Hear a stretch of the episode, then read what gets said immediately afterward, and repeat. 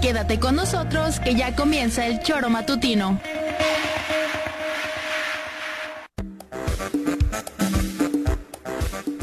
Somos quienes alegramos tus mañanas. Interactúa con nosotros y búscanos en nuestras redes sociales como El Choro Matutino. Sintonízanos desde nuestra página web www.elchoromatutino.com y llámanos a cabina al 777-311-6050 de lunes a viernes de 7 a 9 de la mañana por Radio Desafío y también por Irradia FM 103.7. Somos la mejor revista informativa del país. Somos... El Choro Matutino.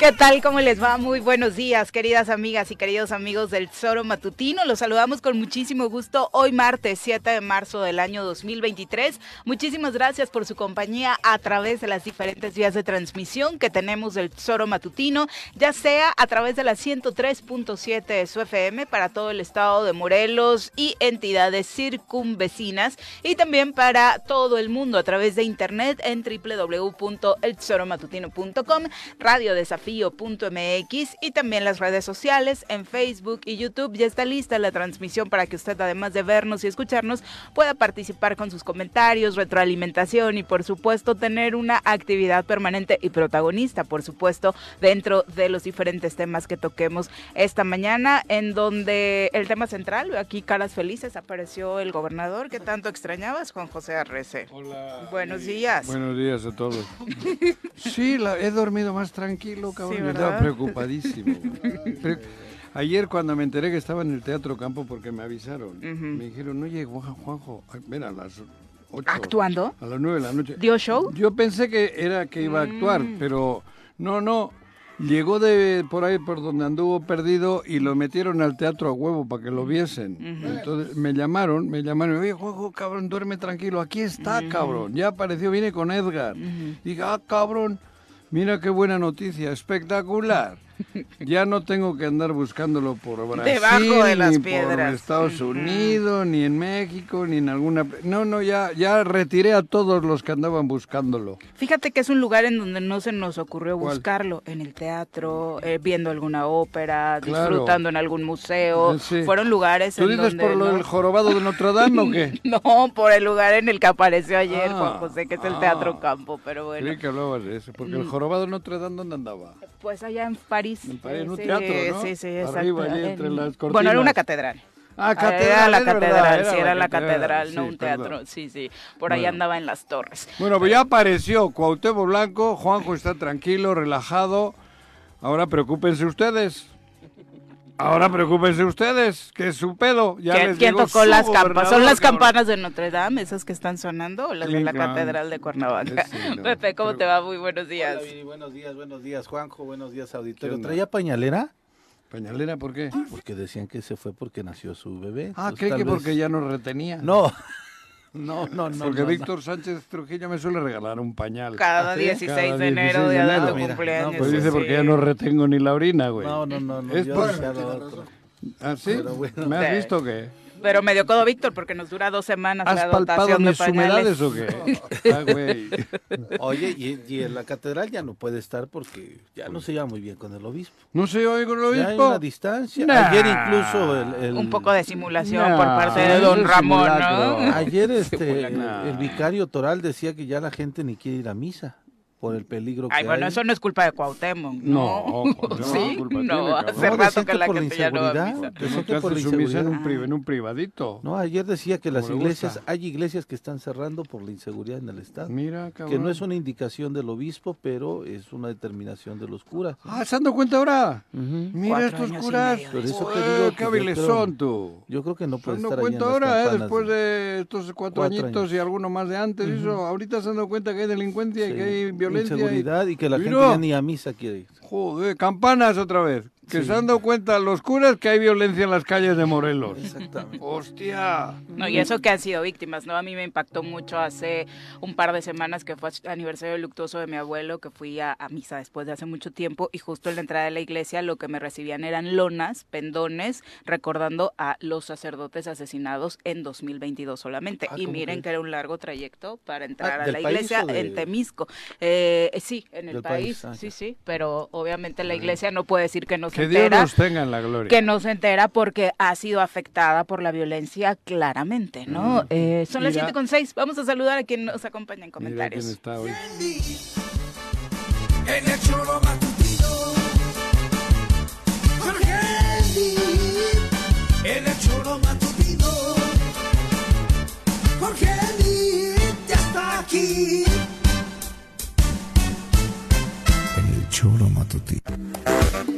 George, ¿cómo te va? bien, Buenos de estar días. con ustedes. Qué Igualmente. Tengo aquí algún un par de preguntas ahorita para el señor Reyes, pero... Pero primero Que se dinos si estabas más cachondito. ¿Me preocupado, feliz o qué No, emoción te invadía porque no estaba el No, bendito sea Dios, ya está de vuelta. ¿no? Sí. O Todo sea, va a estar eras del mejor. team preocupado. Sí, claro, imagínate. Yo me sentí bien seguro llegando. para- Sí. Juanji era del team, me vale. ¿Eh? Sí, me vale madre.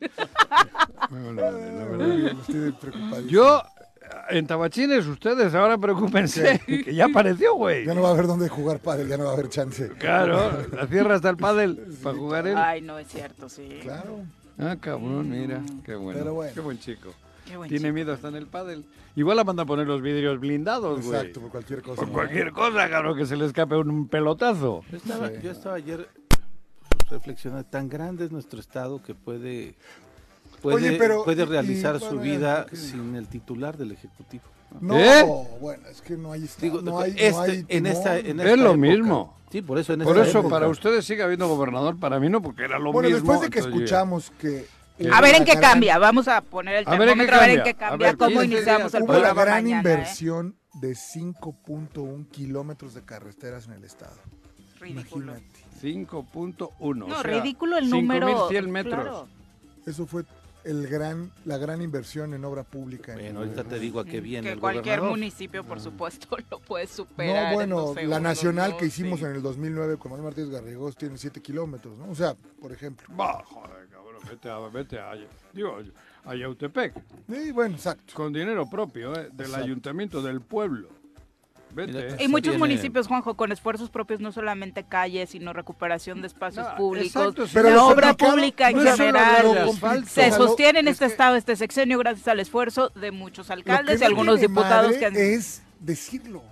O sea, es increíble. Va, pero si nos dijo que la pera la, la- se la adjudicó sí, sí. él. No, bueno, y si no nos dijo que ha generado todos los empleos que existen hoy en el estado. Claro, ¿no? 200 no sé cuántos mil, ¿no? En ningún sector tenía nada que decir. Inauguró el Teatro Teopanzolco. Le puso una placa y digo, a la chingada, la foto me la hago yo. Barrieron y trapearon. A la goma qué güey. y placa, Todos los que se hicieron aquí porque levantaron este teatrito, hablando de lo que, de lo que, continuando con el mismo argumento que dice Jorge, va a una inauguración Hoy. de, de la rehabilitación con concreto hidráulico de la calle Zaragoza y rehabilitación de estructuras y válvulas de flujo, las minas, en la unidad de riego Hoy. Alta LG Apan. Hoy va. Va Ah, a Hueyapan, ¿sí? ah, mira. Pero esta es la obra. O sea, son Magna. calles. Son Calles. rehabilitaciones de calles Obritas, pequeñas, no lo dijo su la Ayer le dijo- Hace un año, ojalá un este año. año cambie el discurso en Ya su fue ayer, comparecencia, No ¿no? fue ayer, digo, Ayer fue- 5.1 kilómetros, 5.2 kilómetros. Ah, que fuese agua y presumió. obras, ¿no? Sí, así es, así es. Y La- es encargada de despacho. así es. Tiene el 80%. Los dos de ayer son en encargados el- de despacho, Así ¿no? Por eso tiene el 80, no, el 60 o el 70% del gabinete Pero a ilegal. ver, eso responde Ilegal. por eso, pero Porque también para ser legal, yo diría, ¿y nuestros tendría que ser- diputados? ¿Qué diputados? Pues todos, Juanjo. O sea, habría que hacer algo ya. O sea, Los diputados pues ya han hecho, ahí van ahora a la suya Me también. parece oye. que no ha sido suficiente. No, suficiente no, pero, pero para lo que se venía acostumbrando en el Congreso han hecho mucho, mucho. Lo que Pues pasa sí. que, bueno, hay situaciones en las que también le miden.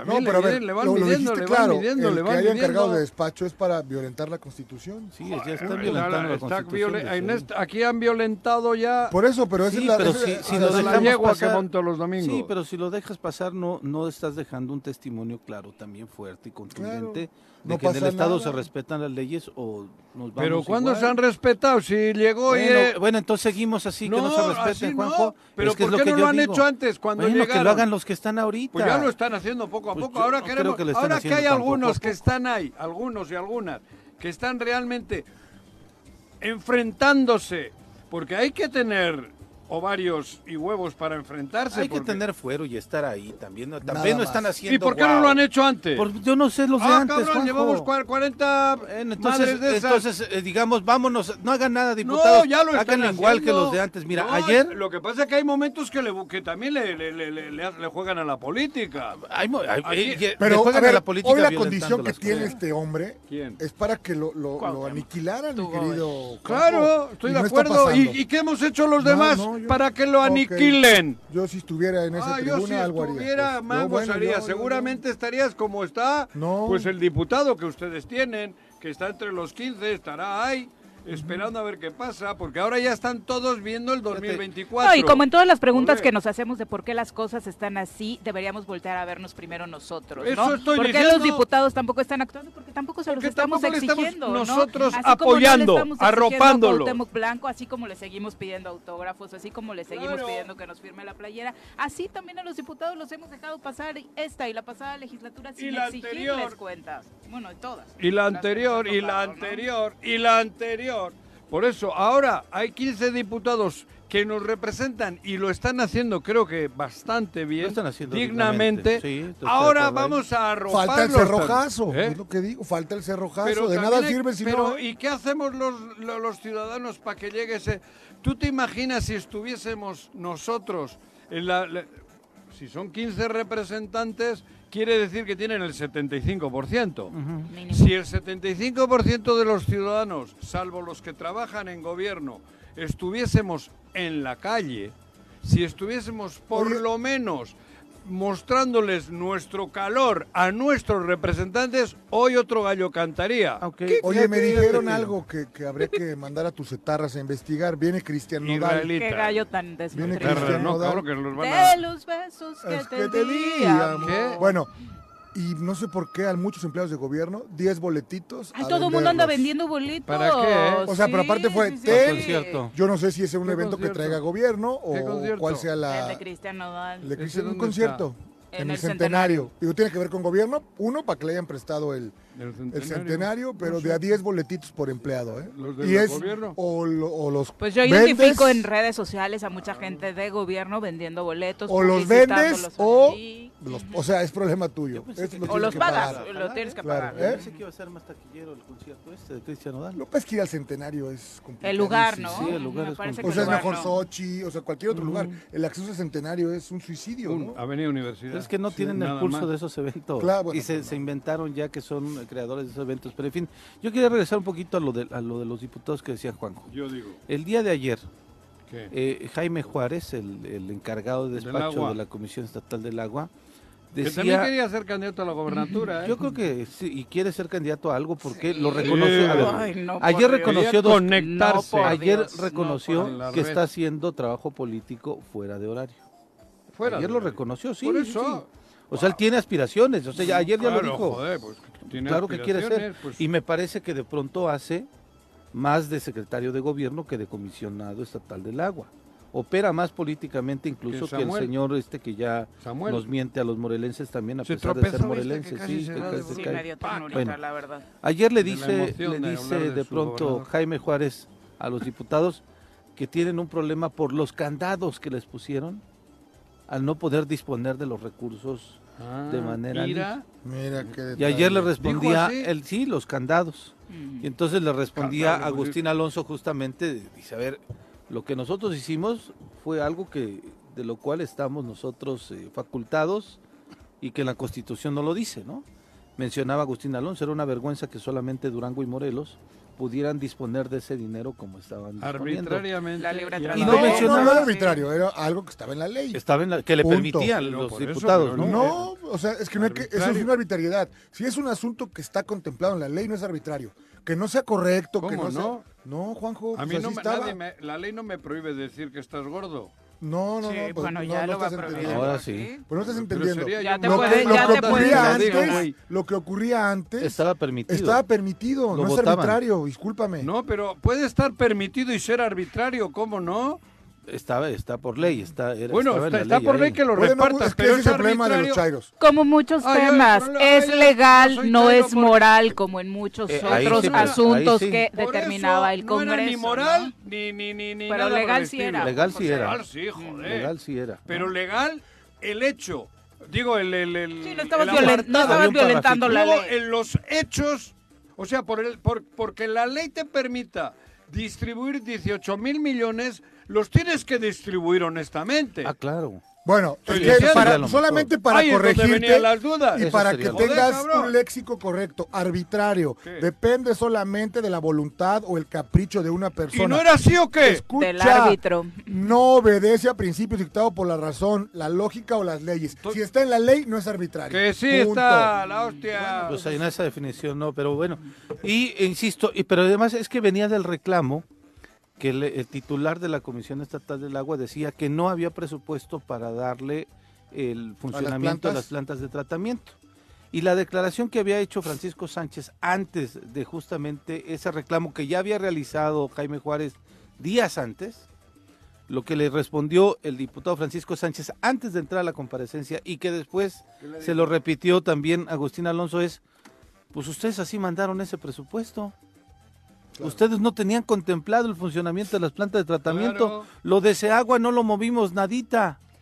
Pero Entonces además- el error es de usted, no es mío. Claro. Porque les decía, diputados, Pero denos. además- pero si usted nos mandó así. Pero ¿por luego ellos lo que hacían era distribuir esos 18 mil millones que sí le mandarían a Seagua dinero, pero ponían las constructoras ellos.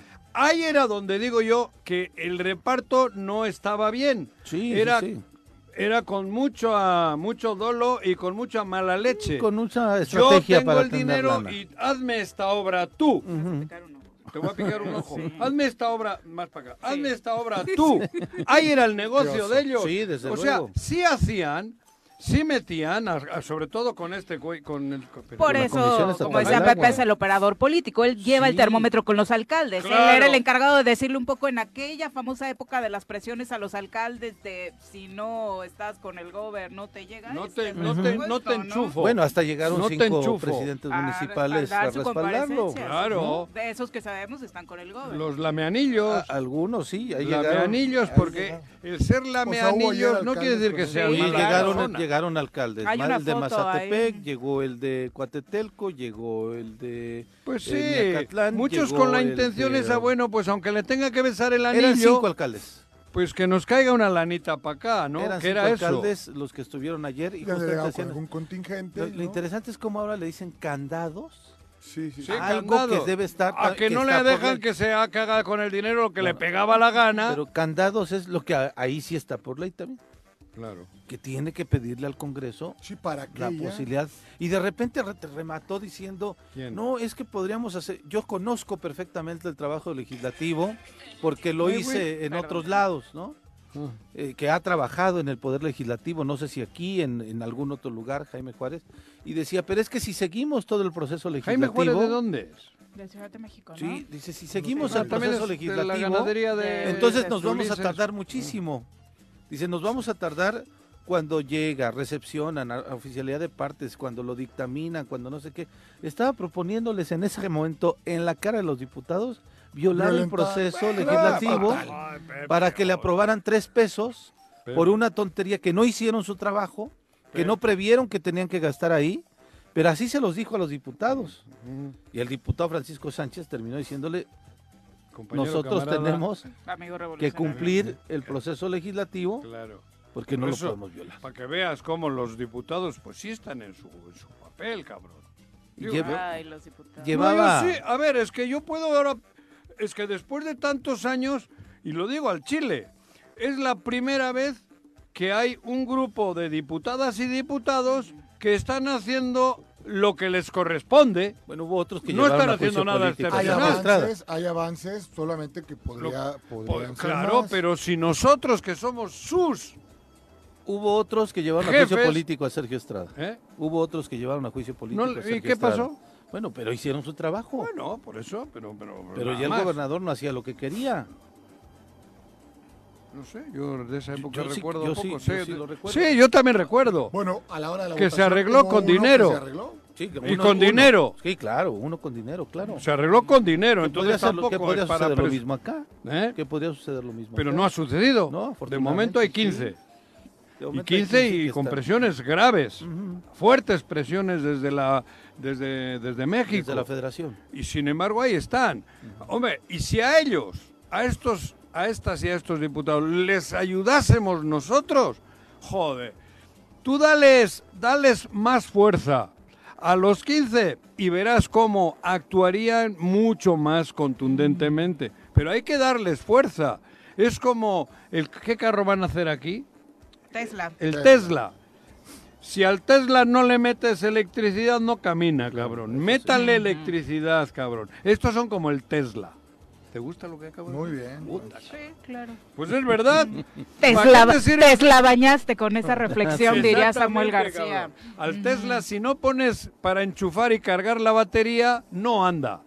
Cabrón, y no es meterle dinero, es meterle energía.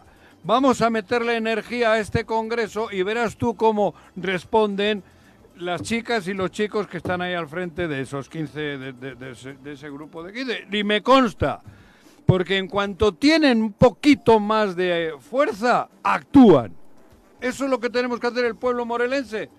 Ahí le vemos en el teatro. Ahí estuvieron, ahí se, se sentó en el medio además para la foto, para, para decir, ya llegué, cabrones. Sí, claro. Así les dijo, llegando. Aquí estoy, Sí, sí, sí. aquí estoy. No, como me decía Irache de ahí está, aquí estoy. Aquí estoy, dijo. Y ahí van. Y, jo, y encima igual aplaudieron al entrar al teatro, cabrón. Que No no te extrañe, ¿eh? ¿Crees? Que igual le ¿Tu aplaudieron. contacto no te contó eso? No, no, no, no me contó. Me dijo que él llegó y tal, y la hostia. Me dijo, ¿ya sabes quién está aquí? En el teatro. Pues no, no sé, yo pensé que Robert Redford o alguno. así, ¿Quién? ¿no? Robert Redford. Y era el que el Cuau. El, me dijo, el Cuau. Ah, cabrón. Actualízate en tu lista de actores, Juan. Y, y este, No es- Pero ya, no, urgente. ya murió Antes no dijiste don Ignacio López Tarso. Exacto. Ajá. O aquel que hacía la de los hermanos Almada, Ah. ¿cómo era? Ya, él ya murió. Por eso él vivía por aquí, sí, ¿no? don Uno Mario, vivía sí, por lo aquí. entrevistamos. por eso. y bueno, y eh, va- veremos si no hay boletos, del, cambiando de tema y regresando al que Boletos en para la obra de teatro. No, para Ah. los Buki. También a ver si en el Buki no les va mal. Pero también organizó el gobierno, es lo que no entiendo. Bueno, Pues es es, que en el Coruco. No, Primero el lo organiza, tengo entendido, también Bien. Cristian Nodal. el mismo. Yo tengo entendido, porque el Cristian Nodal, Cristian Nodal lo querían hacer. Mercado, ¿no? Cristian Nodal Eso lo- no tiene nada de malo. Cristian Nodal lo querían hacer en el Coruco Díaz. No sé. Y Hubiera estado mejor. el encargado del Coruco Díaz. Yo creo que es una plaza mejor para esa música. Sí, sí. No, no, Y- no. Gonzalo Farfán. ¿Crees? Sí, y Gonzalo Farfán se negó a hacerlo ahí. Ya ves que decía el gobernador que se está cayendo el Coruco y demás, pero en fin. Entonces se negaron Se y lo hicieron acá. el- el- lo interesante es, lo interesante es que primero anuncian Cristian Nodal como un evento particular y después cuando anuncian ahora este festival Ah, de la de primavera o no sé qué, ajá, Ahí está incluido ya como lo ponen ahí como parte del estelar, elenco. de hecho. No, Es- está es bien, pero lo que no se ¿Quién puede- organiza la, El gobierno del estado, es el programa que anuncia la Secretaría de Cultura y Turismo. Lo que Eso era del para Semana de Santa. Sin ¿no? entender. Pues El se va de campechanando el nombre. Oye, lo que es increíble y siguen entender es el daño que, que no entienden que le hacen a la gente cuando le dan los boletos a huevo y se los quedan y jajaja, se ríen. No son dos lo pesos, que ¿no? En la condición del empleado es increíble. ¿eh? Pues prácticamente te nivel- piden la cópera. No, no, sa- no, en el que sea. Cuando Pepe. estás en un nivel de el que- secretario, bueno, de subsecretario, no tienes bronca, No, pero ya cuando le El bajas... secretario que lo paga de su bolsa. Ajá, algunos no lo Pero pagan de su bolsa. pegaron ¿Tú crees que Sí. lo pagan? raza, sí, o sea, me refiero. No, digo, pues si no tropa, los venden. Tropa. Pero bueno, que sigan cometiendo Digo, porque ¿no? me ¿Quién es ese el que viene? El ex de Belinda, Juanji. No, Juanjito, sí estás perdido. Estoy perdido. Sí. El ex de, el ex de Belinda. Y no lo vayas a criticar Argüelles. porque es del... No, el dos después de Argüelles. Ah, cabrón, sí, Dos cantaba, después de Argüelles ya cantaba. No, no, no, no, no. Pero es consen de AMLO, así que no lo vayas a criticar, ¿eh? Es conse de Sí. AMLO lo quiere Lo invitar quiere llevar al Zócalo. ¿Ah, sí? Sí. Quiere que rompa el récord de pa' asistencia, Nodal. pero para cómo van las cosas y no vayan al centenario, menos el Zócalo yo- de la te Ciudad juro de que México. yo pensé que iba a ser un, un evento que Masivo. iba- Sí, No porque sé, a mí me gusta mucho la música de ese estilo y la verdad ir a un estadio a verlos no me parece ni el coruco ni, ni este como el Jardines. escenario. Sí. ¿Tú irías a Jardines ¿no? de México, por ejemplo? Pues por ejemplo, sí, sí, pero para O sea, yo me refiero al Coruco no. porque el centenario es algo inviable, mil por ciento. Tienes que llegar prácticamente caminando. Joder, el de- de- centenario. de- Ni la Federación militar. Mexicana de bueno. Fútbol nos autorizó Ah, para meter a colibrí. Hasta Sí. para ver a Pumas Morelos, con todo respeto, Era un que iba la pedo. familia de los jugadores, era aventarte frío. dos horas Es ¿no? un de escenario frío. No, no, No, pero, pero no acceso, solo por lo que sí. respecta a la cancha. ¿Cómo llegar? Solo tiene un acceso, Avenida Universidad. No hay pero- forma de otra. No tiene otra. Digo, lo que hagas en el centenario es muy difícil que pegue. Sí. O sea, eh, Por o sea, eso- a eso me refiero frío. Por no eso el ni lo riegan. Bueno, bueno, Por eso ni lo riegan. Ahí sí la Germán riegan. Villa y Terrazas. ahí sí la Ni lo riegan. ¿Para qué lo vas a regar? Pues si esto no sirve, cabrón. Exacto. Bueno, ya Ni son la las rie- 7 y no pagan ni el agua. ¿Le vas a hacer las No preguntas antes de irnos a No, pausa o regresando? corte, ¿no? Me voy a ir, ¿eh? No, ahorita 7:26. rapidito. Rápido que me voy. 7 con 31 de la mañana, gracias por continuar con nosotros. Los invitamos a participar con sus comentarios a través de las redes sociales. Ojalá puedan compartirnos sus opiniones sobre los diferentes temas que estamos compartiendo esta mañana. Mm, Las preguntas de Jorge Mit. tú eres un, un, este, amante de la 4T. Pon atención, Juanqui. correcto. Amante, ¿eh? Ama- o sea, No, un, un, un De, de- de la 4T, sí. de- precursor, o sea, Sí, bueno, sí, uno sí, de los total, Promotores. ¿Tú tienes idea hoy en el país cuál es el principal ingreso o no ¿Ingreso de qué? de dinero? No, no tengo ni idea, cabrón. No, pues ¿qué quieres que te diga, güey? Pues es que deberías estar informado. Yo estoy informado lo que quiero, no lo que no quiero. Eso ya... Son, yo- son las remesas, si ah, lo que viene de los pobres hombres el y principal mujeres ingreso del país hoy es la remesa. Claro, porque ha sido... La, la pobre gente se tuvo que ir de aquí... el- el- el- ¿Tienes idea cuántos millones son? un chingo, Como muchísimos. un chingo. Es que leí es que ahora les afecta No, no, a no, los que cobran ¿por qué en pesos porque aquellos Es que- pobres es que, que están me- allí me la- que mandaban dólares me- me- por culpa de ustedes. Me llamó la Ah, atención sí, échame, échame. ese Ese me comentario gusta. que hiciste donde el dólar a 18, gran presidente López Obrador. ¿Sabes a cuánta gente afecta? Yo no he dicho Tú- que el gran presidente es porque Sí. el dólar está a 18, ¿eh? Yo he dicho que el No, dólar los está a están 18 porque hay un gran presidente no, que es no al cierto, revés. estás completamente Ah, bueno, para mí no. Bueno, es que no es lo que tú Por piensas. eso no me invitan ya los No, cuernavacos. no, no, Juanjo. O sea, el Nunca te dólar han es, invitado. nunca te han me invitado habían ni te van a invitado, invitar. cabrón. No, hombre, Pero ahora que ya saqué, enseñé el cobre de mi lado. No, porque ese es un. ese es No un error. aflojaste y No, tú no entiendes lo que estoy Exacto. tratando de decir. No aflojé. Exacto, esa es otra historia. Sí. No, porque estás confundido. Ya no soy Hay que estudiar economía un poquito, saber. Ah, yo que trata. estudio economía. No, no, o el Mira que le llamo a Paco Santillán, güey. ¿Por qué? No, no, nada, nada. Ah, bueno. Para saludos. que te diga tus estudios. Saludos. Yo no soy, no me llamo así, pero bueno, Ah, bueno, saludos. dale, dale. Este, no, no, no. eh, ¿Qué? estás equivocado con el tema del dólar. ¿Por el tema del dólar no tiene que ver y no tienes idea de No, lo si que yo nos no he dicho que tenga que ver. Ok, está bien. Nada Yo nunca dije eso. Yo he dicho que el dólar está a 18 Ah. y hemos, lo hemos tenido a 25.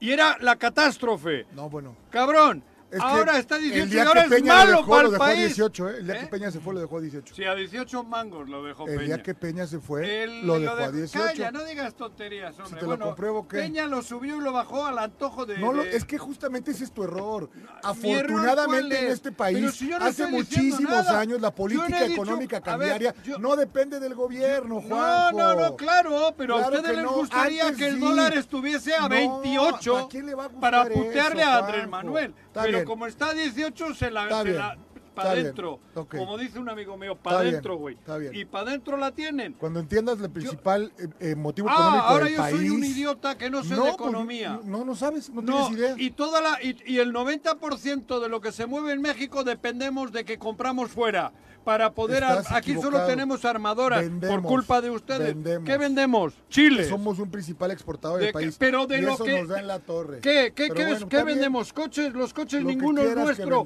y solo son armadoras. Bueno, y las qué bueno. armadoras compran Hoy en el dólares. principal ingreso del A ver, país échame, está, pero bueno, está bien. más. Bueno, desde hace muchos años, Jorge, ¿no? El No, yo no principal digo que ingreso no. del país. o sea, pero es es que como hoy, hoy, yo nunca había yo digo escuchado a un desde hace mucho presidente tiempo. presumirlo, como lo presume López Pues Obrador. claro, No, ¿por sí qué? lo presumió Fox en algún momento. Pero pero qué todos-. Sí lo presumió Felipe Todos, Calderón en algún momento. exacto. De Peña no recuerdo. No, Lo no que pasa es que lamentablemente Pero sí hay hubo un chingo de algunos que- millones de mexicanos que tuvieron que irse de aquí a malvivir allá, Bueno, Moreno. pero malvivir Pero cobrando en platico, dólares, ¿eh? Cobrando cosita, en Juanjo, dólares. Eso, y ese número 10 cada día es mayor. tres. Nunca ha sido menor. ¿Eh? No, pero ese si yo- número, pero ese claro, número cada vez es mayor. pero si yo no digo que no, a ver si todavía falta yendo. mucho por arreglar el país. y ahora se están yendo a y Canadá. Y hablas de los pobres les- y este sexenio le están poniendo frenos para las reformas que se de- deben de hacer para que más. dejen de tener la necesidad de tener que huir de su país los, me- los- las mexicanas y los mexicanos a sufrir el paso de la frontera a morir por ahí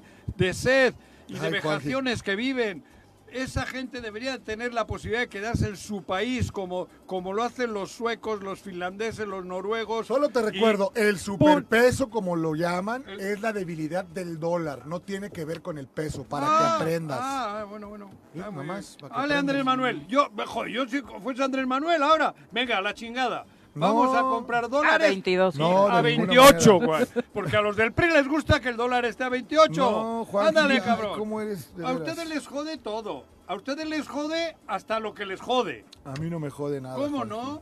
¿Es verdad? Ahora resulta que tenemos un peso, no un dólar, tenemos un peso en el mercado internacional estable y les jode. ¡Ay, cabrón! Es que nadie le está ¿Y- jodiendo. ¿Y, y, y cómo Lo no? ves muy simplista. Ah, yo simplista. Sí, claramente. Pues simplista, no tienes es- idea de las repercusiones que eso tiene. Claro, negativas, bueno. claro. Es que.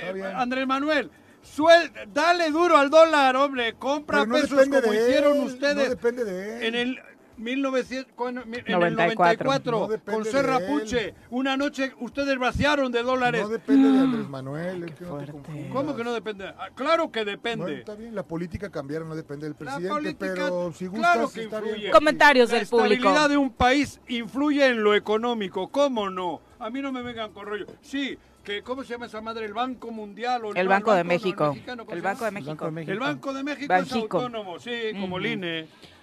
Chacho Matar dice, la apreciación al frente". del dólar no beneficia el consumo interno de un municipio, al contrario, los familiares reciben menos pesos de los migrantes. Claro. Hoy la canasta básica tiene incrementos muy por encima en relación a la recuperación económica del país y eso por supuesto no es un ¿Quién ha dicho aliciente económico. Chacho Matar. Sí, claro, chacho, eso yo también lo sé. ¿Y? Nada, nomás es un Y, comentario. ah, pero te eh, o sea, como que- energúmeno. y entonces te- tenemos que darle en la madre al futuro del país porque una pobre gente se tuvo que ir y eso- son Está los que alimentan a sus familias aquí. No, no, no más. O, o darle un cambio total al país para que nadie más se tenga que ir de aquí. Esa es la falta de, de, de ¿La falta de qué? Yo lo "Es que quiero es un país mexicano 18, que nadie ¡guau!". tenga que emigrar por hambre. Pues no lo está Ese es el objetivo gobierno. que tendremos que pasaron buscar. hambre Me están parece, estoy para que 100% sus familiares contigo. tampoco es un número hambre. que cada día es mayor. y ya llevamos cuatro años de gobierno. Jesús. Gonzaga dice, joder. buenos días, Buenos el días. dólar a 18 y la tapa de huevo a 120. Difícil Ah, cabrón, el panorama, yo, sigo dando la Ya 90. súbele, ya súbele, Ay, Joaquín. Si quieren a 90 yo la vendo. Tienes que despertarte y checar cómo anda la Exacto, bolsa no y idea. ponerle precio La a bolsa, yo checo y veo cómo andan las gallinas, cabrón. No, Jorge la- Armando Arroyo dice, antes del 2018, los prianistas decían que si ganaba AMLO, el dólar iba a llegar a Exacto, 35. muy bueno este, muy bueno. O sea que era una agravante que AMLO ganara, porque de él, 200 de él dependía el precio del dólar. Ahora que en los hechos el dólar está en 17,9, ahora no depende de Exacto. AMLO. No, no. Eh, qué falta de seriedad en el análisis económico manera. de ¿Cómo los no? Prianistas, dice Jorge Armando. Y, y por supuesto Loret que la era uno de canasta ellos, ¿no? básica está jodida. Yo no Sí, sé yo lo que lo diga sé. Loret. En términos yo hago mis compras, yo voy al súper siempre. Juanjo. Yo hago compras. Y yo ya sé que, que he notado, joder, el aceite a 30 euros está a 50. claro que sí, 52, cabrón. sí. El que yo compro, capullo. ¿Capullo? Aceite capullo. Ah, creí que uno, dos, tres. No, 1, 2, 3 no, capullo. El Aceite 1, 2, capullo. vale 54 Sí, pesos. está más Capullo, caro. cabrón. Y yo entiendo, pero es que ustedes no dejan que haya la transformación necesaria para que se estabilice el país ¿Ustedes de una manera. Ustedes, ustedes. Si tienen PRI, PAN, todo el PRI, PRI, PAN, gobierno a su- PRD y todas las bolas de. Bueno, Movimiento Ciudadano dice que ya se pusieron de acuerdo los de Morena y ¿Ah, PAN sí? PRI Ah, PRD. cabrón. Para repartirse la... ¿Ah, sí? Sí, claro, y para seguir igual en la impunidad. Voy a leer una nota para que la leas. Para ver Terminamos con los comentarios, ¿no? yo no soy Eh, de Morena, ¿eh? Fátima Rex dice, yo sí, yo también me he Morena enterado que en gobierno del estado los pusieron a vender boletos, esta quincena deben pagarlos me pa- y no solamente es a nivel secretarías, así que pobres empleados de gobierno que ahorita Pero tienen bueno, que van se a tener que acuerden a la hora de votar, que se acuerden a la hora de votar. ¿no? Y Robert Vargas te pregunta, No, y que el Juanjo, negocio es de uno que quiere ser candidato. ¿será yo no cap- sé de para capitalizar Sí. alguna campaña? Sí, ¿No? sí, sí. Es la pregunta. Robert Vargas ¿Nodal viene para acá? a Cuernavaca. Viene, ¿Qué pero de candidato. No, Ah, que lo está organizando el evento, el concierto, a alguien que quiere ser candidato, a alguien cercano a él. Ah, sí. Pues, Seguramente pone una lanita para los espectaculares que están ahí puestos. ¿no? Que juntan otra lanita y que le hagan a Nodal tatuarse el güero Ah, en ¿sí? el rostro. El huevo. que está a 120 la huevo. tapa. A ver, ¿qué Robert Vargas te pregunta, Dime. Juanjo, ¿y cómo les damos más fuerza a los diputados en ese aspecto que mencionas, que es lo que se necesita respaldarlos para... eh, que ¿Cómo animas a un equipo? Ah, Echándole porras, estando en la tribuna, animándolo, diciendo, estando ahí, em- dándoles apoyo, calor. Eso es lo que hay que hacer también. Oye, no es lo mismo un estadio vacío que un estadio con una afición empujando. Digo, y perdón por las comparaciones en una situación tan crítica como la de Morelos, pero si tenemos 15 representantes que se han fajado, hombres y mujeres, yo creo que ahora nos toca a nosotros alentarlos. ¿Y cómo se les alienta? Te digo, en la tribuna, ¿cómo alientas a un equipo? Pues, pues diciéndoles, empujándoles, Yo- yo- gritándoles, animándoles, apapachándolos, que se sientan protegidos. Eso sería la forma de que nosotros le diésemos ya el, el- el empujoncito para que en Morelos le metan la pullada o la puntilla o como le digan en a, a- a- a- a este. Bueno, Yo- igual yo- hay que El empujón final, Yo, ¿no? yo puntilla. coincido contigo en el sentido porque además sería este incongruente de mi parte opinar lo contrario porque gran parte de mi vida ha sido en la lucha en las calles Exacto. con causas sociales. Y es donde se ha logrado. Pero también creo que Con los las redes nos diputados han jodido eso. Pero también creo que los diputados y cualquier persona que tenga un cargo de elección, o para no personalizarlo con ellos, Ajá. el hecho de que sean votados, el hecho de que ya sean los representantes populares, el hecho de que están ahí en esa posición, les da ya la suficiente legitimidad y fuerza. ¿Qué mayor respaldo? Pero Sí, en la pandemia un equipo de fútbol sin público no era lo mismo. No, estoy de acuerdo. Estoy de acuerdo. Tú pero también- recuerdas, hasta hablando del fútbol, o sin la tribuna... Hasta gente- suspendieron el torneo. Exactamente, o sea, no es lo mismo, Pepe. Tú bien sabes que a un ser humano le arropas, le alientas y lo motivas y se motiva. Sí, pero si los diputados regresan al pueblo, al- con su pueblo, siguen respaldados por su gente, Eso digo. ellos también no han perdido también la capacidad de diálogo y de, de generar lazos con la sociedad, siempre no- van a estar fortalecidos. Bueno, pero pero si hay diputados que llegan y solamente actúan desde el Congreso, se olvidan de la calle y demás, difícilmente la gente los va a seguir acompañando. ¿no? Sí, una responsabilidad. ya Por eso tiene. ahora tenemos, tú mismo lo has dicho, ahora tenemos un grupo que está respondiéndonos. Vamos a apoyarlos. Joder, es que es muy cómodo. En las redes, ahora es que las redes han partido la madre a la gente que salíamos a la Claro, calle. sí, ahora todo lo queremos hacer desde las redes. Activismo de sillón le llaman. Activismo de huevón. De hecho- porque estamos muy revolucionarios todos en las redes. De hecho, hay más Y gente- esa no funciona, Y de esa sale se ríen. que son 10, ¿no? Sí, También de- está sí, sí, cañón. sí, sí, sí, está cañón. Bueno, que- terminamos con este salir, asunto político. Esto ya no me invitan los cornavacos. Te estás Pues muy no, es que es, José, tu chairés es Claro. nunca antes Y me siento feliz. Importante el anuncio de Movimiento y- Ciudadano Ajá. en torno a las elecciones de Estado de México y Coahuila. Eh, MC ¿Cuándo son? decidió, en junio, decidió no postular candidatos a gobernador ni a otros cargos de elección para el próximo Ay, sí, domingo entiendo, 4 de ¿eh? junio. Dante Delgado, dirigente nacional de Movimiento Ciudadano, aseguró que el PRI ya pactó con Morena, reactivando el llamado Primor para entregar el Estado de México, por ejemplo, a cambio de quedarse con Coahuila. No es ningún secreto, los partidos en el poder se pusieron de acuerdo entre ellos para que todo siga igual. Vamos a ver al Primor todo no sigue igual. operando como lo han hecho en Campeche, Hidalgo, Oaxaca, Sonora, Sinaloa. Se han puesto de acuerdo a cambio de impunidad y para seguir viviendo del poder. Era Juan Cepeda quien se perfilaba como candidato al gobierno mexiquense y respaldó la decisión impulsada por el líder de su partido, considerando que eh, la prioridad de MC va a ser la elección presidencial de 2024. Bueno, bueno, Sí, bueno, dicen a que ver, el pero han es estado evidente. cobrando calonjías y esas Dice, madres. eh, ¿Y eso qué tiene que ver? ¿Cómo que qué tiene que ver? Entonces, ¿para qué ¿Canonjías cobran? en- quiénes? Los partidos, el Mo- Movimiento Ciudadano. Porque legalmente tienen la posibilidad de tener. Y no tienen que participar. Pues, No obligatoriamente. no obligatoriamente. Pues si no deciden. participas te desafilian, Claro, ¿eh? tienen. ti- pues, En yo creo que local- ellos lo saben. Claro. Por eso te Digo, digo. claramente en Coahuila en seguramente lo local lo, lo lo- van a lo- perder. Sí. Si no juegas No en eh, tres partidos o cuatro, la federación te desafila, ¿eh? Pues ahora que Joder, y- y más- Cuando no te presentas al partido, lo pierdes. Lo pierdes. Pero no es solo que lo pierdes, porque, a ver, Movimiento Ciudadano no ha cobrado estos tres años. Sí, Las- y tiene las derecho a eso. que le damos los del tiene pueblo. derecho a eso. Ya después no podrá cobrar después de que pase el proceso electoral. Algo raro, hay algo raro. Ay, Eso me parece. A mí me parece una postura política A bastante mí me parece muy fuerte, rara. Bastante Yo no interesante. Es que bueno, a, a bote pronto a mí. No, no voy a jugar el partido. Ah, cabrón. Ay, ¿Por qué no vas a jugar el partido? No, porque el Real Madrid y el Barcelona se han puesto de acuerdo. así, el y pacto- tú juegas contra el Betis, El pacto joder. es evidente. En Coahuila, no, ellos van en el mismo partido. Sí, pero en la misma partido. liga, pero Sí, no, claro. joder. No, pues sí van a jugar el mismo partido, Juanjo, el mismo Pero campeonato. entonces es que no tenía nada que hacer, ahí- que vienen con argumentos. Bueno, no, pues no sé, yo no entiendo. Es que no entiendo. es Que me digas que no participas en, En una. Coahuila los no que la partidos- democracia mexicana es casi, casi, casi, casi, casi la luna perfecta, cabrón. En Coahuila los luna llena, partidos ¿viste del presidente... Luna llena en Virgo. Uno de los argumentos es, en Coahuila es evidente, los partidos del presidente, el Verde, el PT y Morena, van, separa- van separados para que gane el PRI.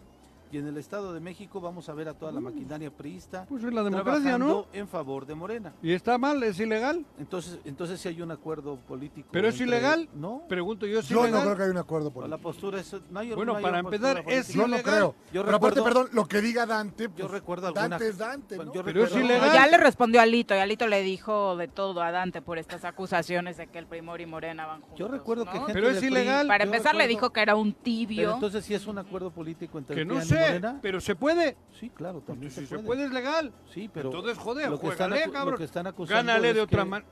Es que están favoreciendo a que nada pase lo mismo Pero y van ¿quién a ser los mismos corruptos y se van a reciclar Ah. los priistas con Morena y, Bueno, yo- y los yo- priistas de- de- del Estado de México se van a aguantar porque van a tener No Coahuila, entonces No están creo, repartiendo ¿eh? esa No sé, puede que sí. Ganar Estado de México significa Pero todo. gánales, cabrón. Yo también coincido contigo, Juanjo, yo sí participaría en las elecciones. Es que no entiendo. Pero A mí la que me postura expliquen- y la, y la, y la- me parece interesante verlo. Pero si a mí me han estado pagando durante tres años y la culminación de eso es que haya una elección donde tienes que participar para demostrar que ese dinero que te hemos dado ha servido para hacer militancia y para tener votos, ahora qué chingón, digo, yo no participo, no sé. Habrá que ver qué implicaciones expliquen, tiene, porque nadie sabemos aquí en la mesa, ¿no? Que me explique. Habrá que ver con además En el presupuesto es para el gasto corriente durante todo el año, no solamente para las elecciones. Juan No, José. no, es que- Eso es lo que bueno, seguramente va a excusar el No, partido. si yo no estoy ¿no? diciendo que sea para las elecciones. El trabajo por el que recibes dinero es para tener la gente de tu lado,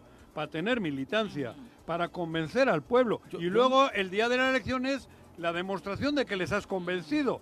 Qué raro se me hace ahora que me digan, no, yo Por no primera vez coincido con el señor Yo Arreza. estoy de acuerdo ahí, pero Eso sí también, a ver, pero también no han estado diciendo todo el tiempo que la gente del PRI ha estado entregándole las plazas a Andrés Manuel López Obrador.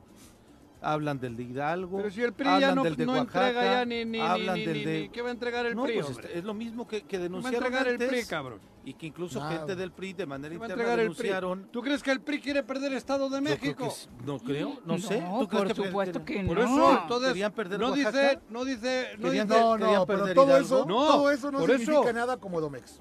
Pero tú crees que ahora Estoy tú dices acuerdo. que va a ganar Morena porque el PRI ha entregado a cambio de Coahuila. Yo he No te la crees. Dante Delgado, Dante sí. lo dijo. Esa es la teoría de Dante. Joder, hostia. El presupuesto de los partidos en el Estado de México Yo para sé, este en el- en el 2023, Estado de- ¿cuál es? En Morena, 345 millones 539 mil pesos. El PRI, 310 millones 989 mil pesos. El PAN, 178 millones 522 mil pesos. El Verde, 100 millones 628 mil pesos. Movimiento Ciudadano, 100 millones 400 ¿Qué han mil cobrado? pesos. Acá- es que va a- No, es es el para este presupuesto año, ¿no? que ha recibido para todo el año. Digo, Insisto, no es tomando un exclusivamente poco- para la pero tomando un operación de poco las lo que- lo 100 que millones al año dice- cobran.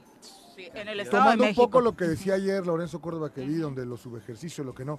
Ese dinero lo tienen que comprobar en qué se le gastaron. Y si los presupuestos en año electoral, los presupuestos en año electoral se, multiplican. No, Entonces, si no, hay que ¿Quién ha demostrado? ¿Quién ha hecho lo que le corresponde con el dinero que le damos? Ninguno.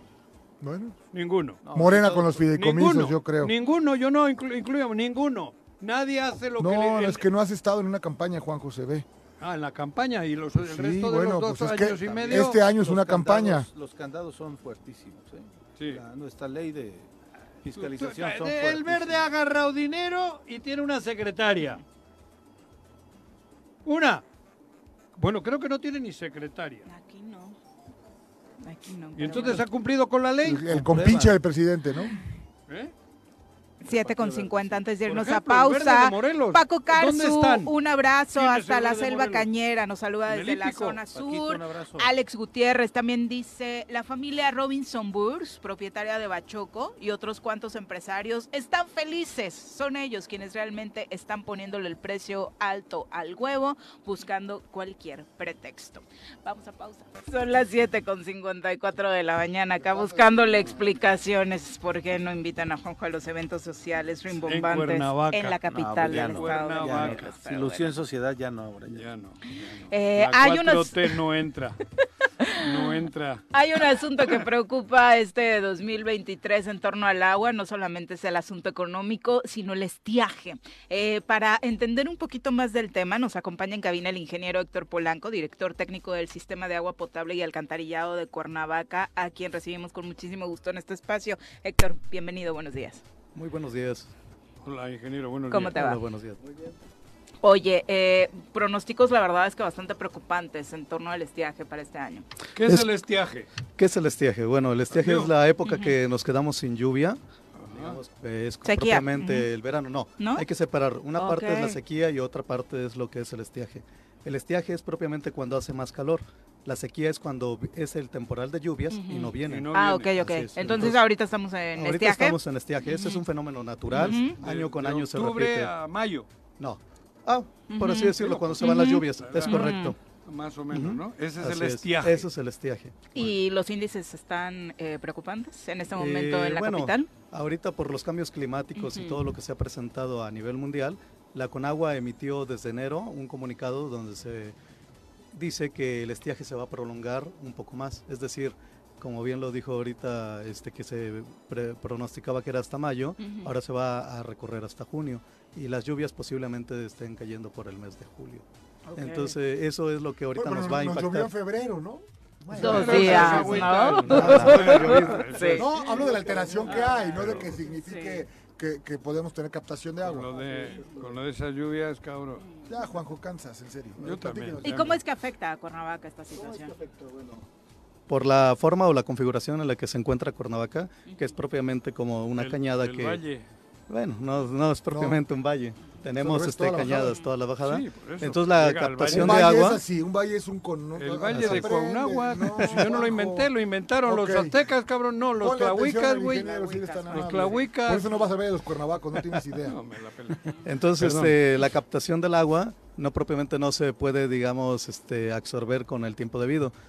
Digamos, llueve y como tenemos unas pendientes muy altas, lo que pasa es que el agua no logra filtrar adecuadamente. Ahora, por los cambios que se han presentado en el clima, sabemos que las lluvias ahora dicen, ah, es que nos llovió mucho en un año, sí, pero nos llovió en dos, tres días. Torrencial. Así es, torrencial, o sea, no le da tiempo para que se absorba.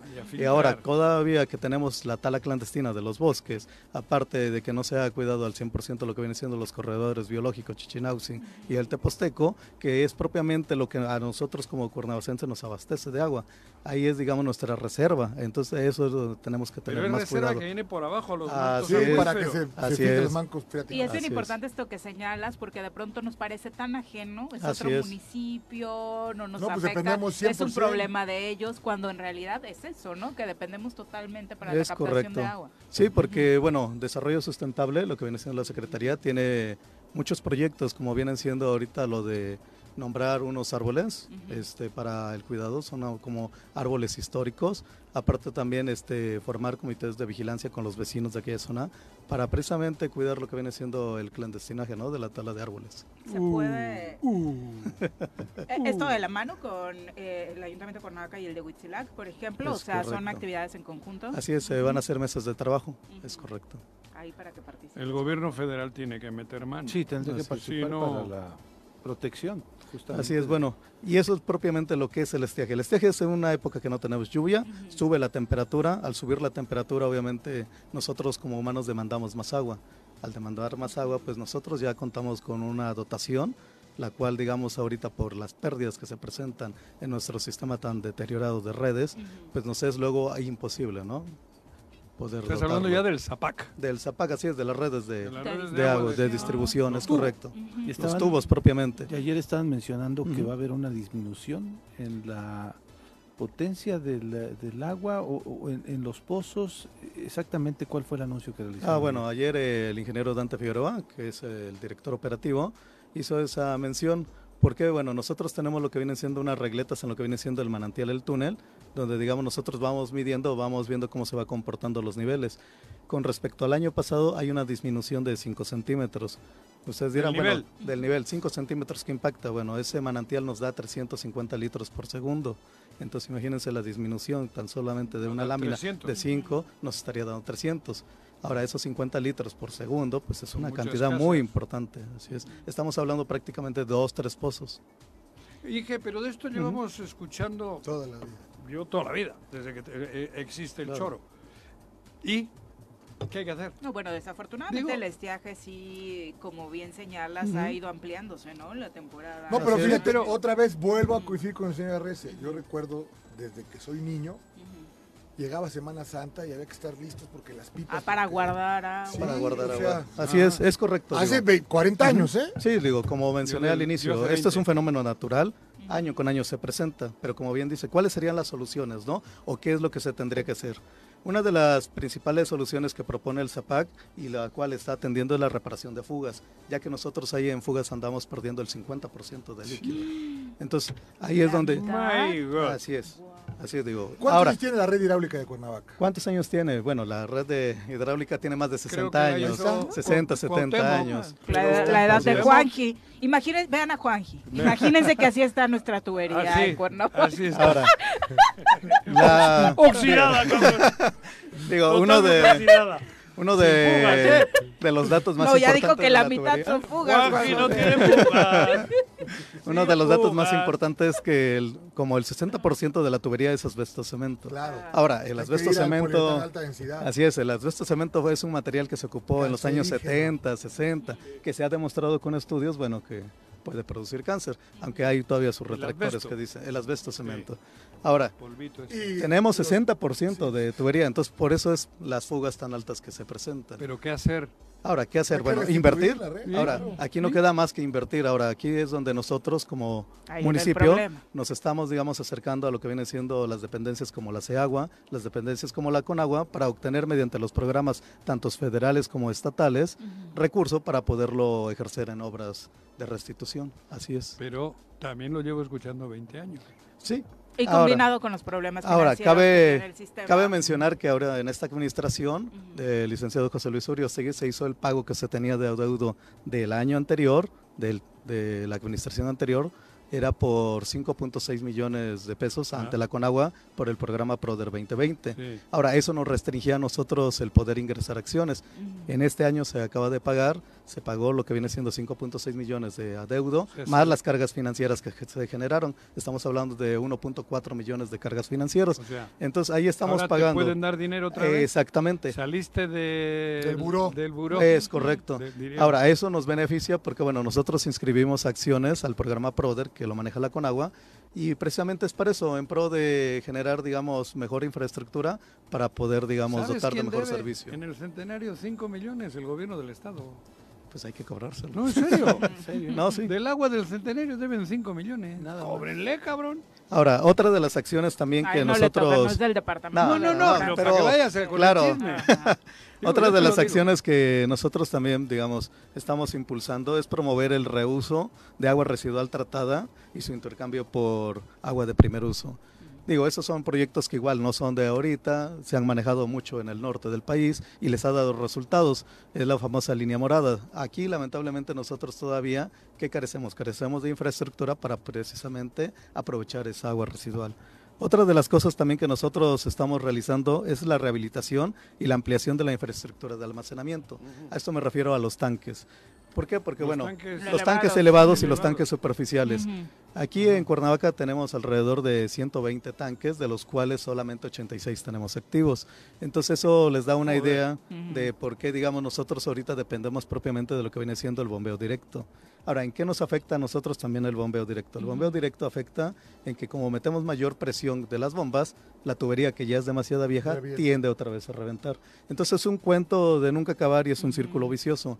Ahora, esto, pues bueno, nosotros también para poder, digamos, reestructurar todo lo que viene siendo la red, tenemos que hacer unos planes que se llaman sectorizaciones. Las sectorizaciones es incluir propiamente un sector del cual, digamos, tú vas a tener controlado cuánto es el agua que entra y cuánto es el agua que realmente se consume, eliminando fugas y tratando de tener, en lugar de un bombeo directo a red, mediante unos bombeos hacia los tanques para hacer una distribución a gravedad, lo cual ya eso ayudaría a no lastimar tanto las redes.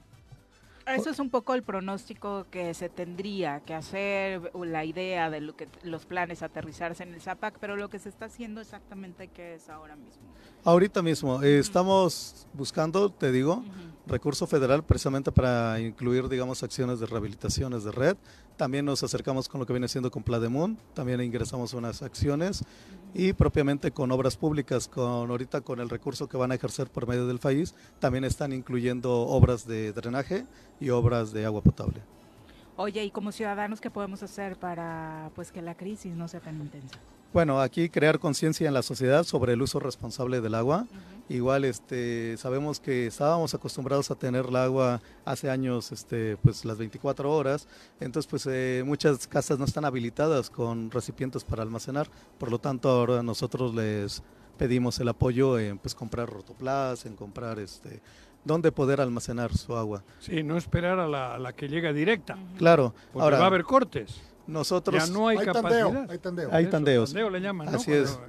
Con el director de operación se está haciendo una reestructuración propiamente de igual de los tandeos, precisamente porque, bueno, ahora, como lo dijo ayer la maestra Belia, es un- como una ¿Quién es la analogía que hizo. La Nuestra directora Ah, general. del Zapac. Así es. Ella nos dijo, bueno, hizo una analogía, es como un pastel, ¿no? Antes teníamos un pastel y era para 100 gentes. Ah, Ahorita era para tenemos- el PRI y todo, cabrón. Tenemos,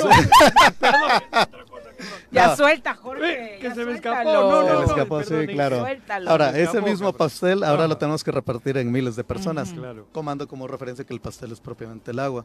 Ahora, los tandeos, como bien lo acaba de mencionar, no es que se vayan a cortar, sino se van a cortar y se van a hacer periódicamente, precisamente para que a todos nos toque agua. Parte de lo que los ciudadanos eh, quisieran entender, por acá el Barto nos dice a través de Twitter, es porque si se pronostica una escasez, eh, de pronto hay situaciones en las que eh, los pozos a donde acuden, eh, mira, te lo leo, dice algo no me cuadra con lo del agua, eh, dicen que hay estiaje y reducción, pero todos los pozos donde se abastecen las pipas nunca tienen problema y sacan muchísima agua. ¿No son pretextos eh, de que no están encendiendo los pozos para generar un negocio alterno? No, de ninguna manera, digo, el estiaje no es propiamente que nos vamos a quedar sin agua, simplemente van a disminuir los niveles, digamos, de extracción del agua. ¿Qué implica esto? Que hay pozos que a lo mejor este, su nivel no tiene, digamos, un colchón para poder, digamos, eh, operar adecuadamente. No es de que todos los pozos se presenten en esa parte, sino simplemente es hacer la conciencia de que como son tiempos de calor van a requerir más agua. Ahora, aquí es donde nosotros tenemos que hacer el uso responsable de la misma. Y bueno, una de las acciones precisamente enfocada a los pozos es propiamente lo que se estuvo haciendo ahorita en el Chamilpa 3, que es una rehabilitación. ¿Qué implica una rehabilitación del pozo? Bueno, los pozos, como ya saben también, igual que la tubería, son pozos que no se les dieron mantenimiento por más de 30, 40 años. Entonces, eh, lo que se hace es la extracción de la columna, se les limpia, se desincrusta, se les mete dispersores de arcilla, se vuelve a cambiar la bomba por una bomba de pues, nueva, de mejor calidad, la cual nos da, digamos, una mayor eficiencia Más capa- más- es mayor con ma- capacidad mayor capacidad. Al final de cuentas es la misma capacidad, nada más que es de mayor, es eficiente. Es decir, tiene un menor consumo de energía y nos da la misma, el mismo caudal. Esas son de las acciones que se están haciendo ahorita, digamos, precisamente para prevenir lo que viene siendo la época de estiaje. Perfecto, pues muchas gracias por acompañarnos. No, gracias a ustedes por invitarnos. Son las 8 con 7, volvemos. 8 con 11 de la mañana, tenemos regalitos para el público. Sí, todavía seguimos con la cortesía que nos da Cinedot, este nuevo cine que llegó a Cuernavaca en diciembre, que se instaló en la Plaza Jacarandas, acá en el Boulevard Cuauhnáhuac. Todavía nos están invitando, tenemos algunos pases para la gente que quiera disfrutar una tarde de cine. De lunes a viernes son válidos estos pases. Puedan eh, simplemente escribirnos en nuestras redes sociales y con gusto les compartimos un pase doble para la persona que nos, que nos llame. Hay seis salas, la verdad son instalaciones completamente nuevas y pues hay estrenos.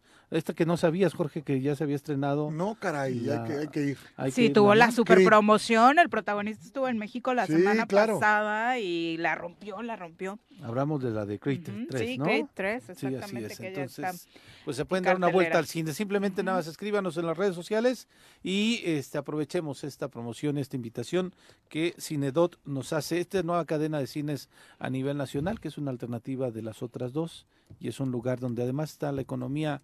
Están más baratas las entradas, pero aquí se la estamos invitando. Exactamente, así que comuníquense para llevarse estas cortesías de Cinedot y por lo pronto vamos a nuestra clase de ciencia. Todos los casos que la ciencia y la medicina no pueden explicar, la doctora Brenda Valderrama nos los va a contar. Recibimos en cabina a nuestra experta de cabecera, la doctora Brenda Valderrama. Bienvenida. Doc, ¿cómo te va? Muy buenos días. Bienvenida. Muy buenos días, ¿cómo están todos, todas, Viri? Muy bien, Pepe, gracias. Jorge. Y. Juanjo, que se fue cuando iba Ay, yo llegando. Como que Siento te que huyó, la- siento que siento que te huye, ¿no? que Sí. me huye. Oye, siento que la sufre. Me cambias de lugar, híjole. Ay, hijo. Ay, ay, ay, ay, ay, ay. No, es buen tipo, Juan. Entre azufre y, este, y neftalina, ¿no?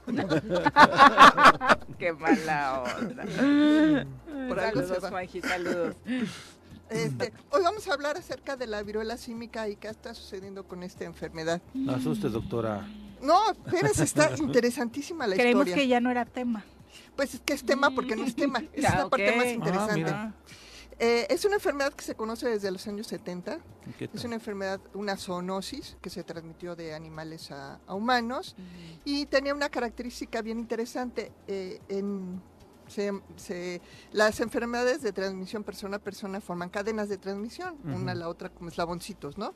Y esta enfermedad tiene una característica, es que las cadenas eran muy, muy cortas. Se contagiaba una, dos, tres, cuatro y se paraba. ¿Sí? Y entonces, así, así estuvo desde los años 70 hasta el año 2017, donde hubo un brote en Nigeria donde algo cambió y las cadenas se volvieron muchísimo más largas. Lograron identificar cadenas de 200 personas. Wow. ¿Qué tal? Sin embargo, eh, todo estaba bajo control en el sentido de que los casos eran muy locales en, en el centro de África, sobre todo Nigeria, el Congo, eh, Angola. Y eh, el primer caso fuera de África fue eh, en 2018 y entre 2018 y 2021 identificaron ocho casos fuera de Europa, pero todos estos, perdón, fuera de África. Pero todos estos casos tenían como característica que habían estado en Nigeria, entonces siguen siendo casos de Nigeria que simplemente se fueron. Y la verdad Pero es que nunca fueron hablamos de detectados, ellos, ¿no? pasaba Ujú. nada. El- el gra- la crisis viene en mayo del 2022, cuando hay un evento super dispersor en, en, no me acuerdo qué isla Las española, Canarias. en Canarias, y entonces eh, el brote se dispersa a todo el mundo. Fue tan rápido que esto estamos hablando que ocurrió en mayo del 22. Para el julio de, ese- de- el julio de ese año, el 23 de julio del 22, la Organización Mundial de la Salud lo declara una emergencia de salud pública de interés internacional. O sea, ya estaba en más de, de no me acuerdo cuántos países, pero ya era en muchos países y empezaba a dispersarse sin control.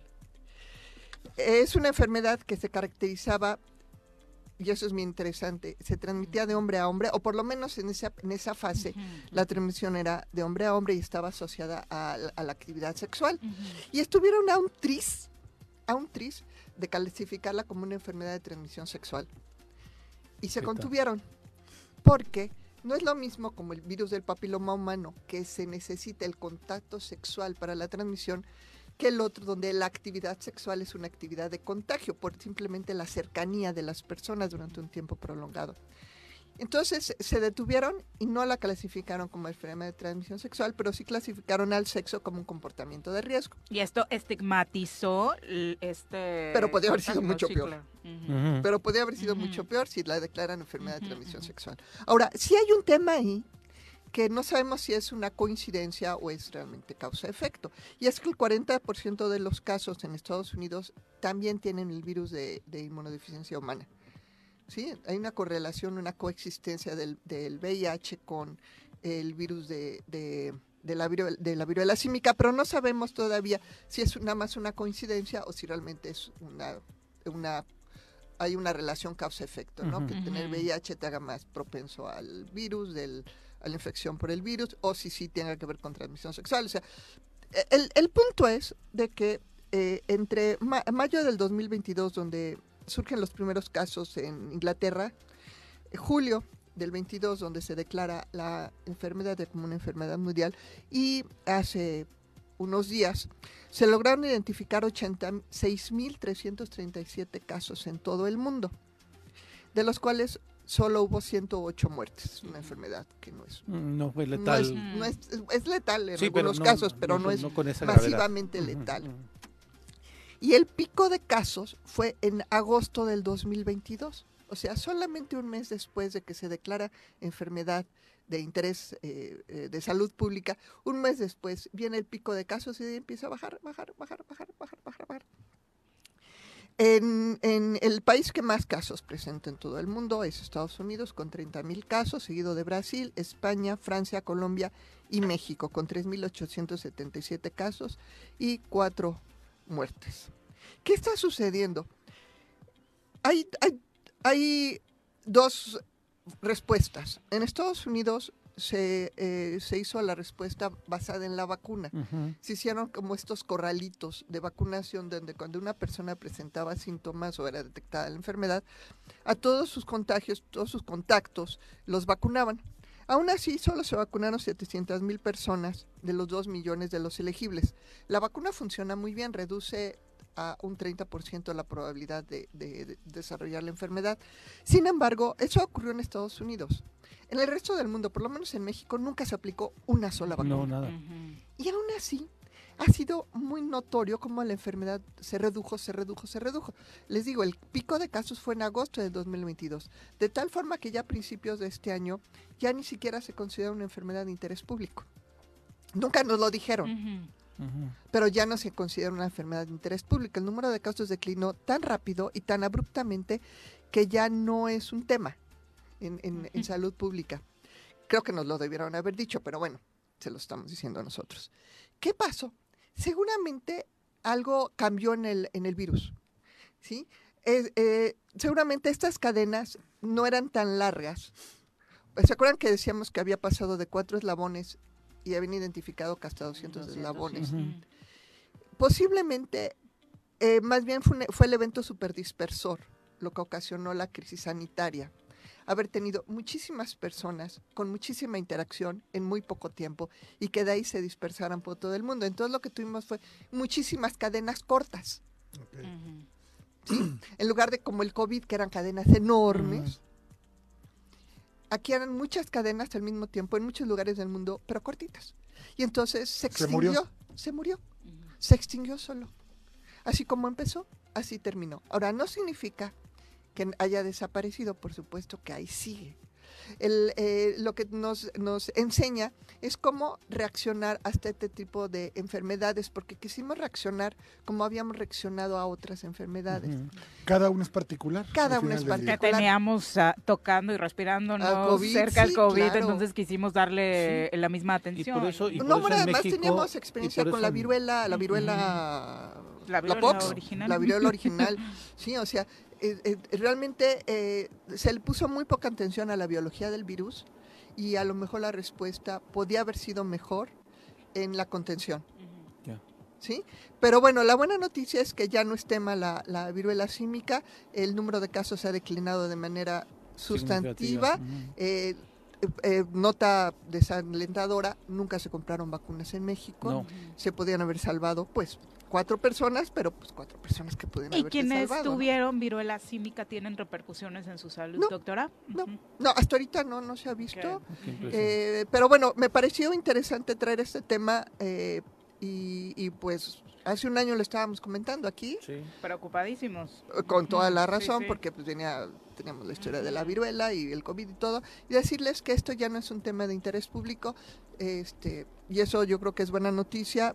Y pues hay que ser prevenidos porque eso no va a parar. Siempre va a haber una zoonosis. ¿sí? mientras, mientras haya, mientras estemos perturbando lo- los ecosistemas y, y ocasionando tener contacto con especies que no debiéramos, se van a seguir pasando enfermedades. Entonces hay que estar prevenidos. Sí, sobre todo porque después del COVID se ha prestado atención a lo que sucede particularmente en China y es increíble cómo hemos ido escuchando noticias de este tipo de manera muy constante, ¿no? Bueno, la verdad es que desde, desde antes, desde la... eh, desde la, H- del H, un- La de influenza. H1N1 ya había preocupación y luego con el SARS y ahora con COVID, o sea, sí hay un- toda una red de monitoreo, pero evidentemente estamos enfocándonos más en unos que en otros y eso no debería ser. Y la otra cosa, confíen en la ciencia, ¿sí? A veces los médicos no confían tanto en la biología, eso es interesante. Lo ven todo como, como médicos. Entonces hay que hablar con los virólogos, con los bacteriólogos, con los biólogos moleculares, que son los que entienden un poquito más de la biología de los bichos y que nos van a dar muchísimas claves. Y nos podría haber ahorrado tiempo, dinero y cuatro vidas a nivel nacional y 108 a nivel mundial. De- desde fuera parece un tanto increíble que esto suceda, doctora. No, no, ¿Qué es? ¿Celo? no, no, yo creo, yo creo que son dos diferentes formas de ver el mundo. Sí, nosotros, nosotros los científicos lo vemos fundamental, vemos los fundamentos y los médicos ven los efectos. Y son muy buenos, por supuesto. Yo voy al médico, por supuesto. Ajá. Pero a veces sí se requiere, hacerlo. sí, esto sí se requiere esta comunicación, ¿no? Sobre todo en este tipo de crisis. Un, un- un voto de confianza, porque la otra parte también tiene fundamento en lo que está diciendo, ¿no? Claro. Doctora, muchas qué gracias. Y ya es oficial, entonces. Pues para no, no es nosotros, oficial. ¿no? Bueno, en otros países ya se anunció, aquí no se ha anunciado nada. hasta Pero aquí yo con sé. calma. Para Aquí nosotros es tu voz es la lo Pero oficial, bueno, lo doctora. bueno es que el riesgo ya pasó. Exacto. Muchas gracias. Muchas gracias. Gracias, doctora. Suerte en días. tu conversatorio. Muchísimas gracias y mañana nos vemos en la marcha a las dos. Claro que sí, a las dos, ahí en, bien, doctora. en la En glorieta Tlaltenango. En la glorieta Tlaltenango. Eh, son el perdón. sentido pésame, ¿no? Sí, Para sí, sí. Juanita Ocampo. Sí, Francisco. Javier Ocampo hermano, ¿no? Domínguez, Sí. el hermano de la presidenta municipal de Temisco, falleció el día de ayer por la, Por la tarde, tarde. y desde luego pues en el choro matutino se une a esta a esta pena de la presidenta municipal de Juanita, esperando obviamente pronta resignación. Son las 8.24, regresamos con mucho. Si sí se va recorriendo, por favor. Por favor, pero rapidito que ya va a empezar el choro.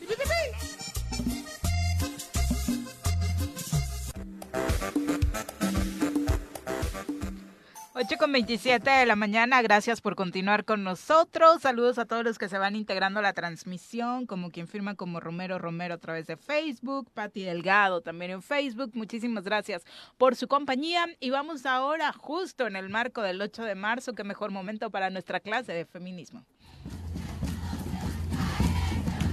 Lo vamos a tirar. Todo lo que necesitas saber sobre feminismo para que caiga el patriarcado. Con Nat Carranco.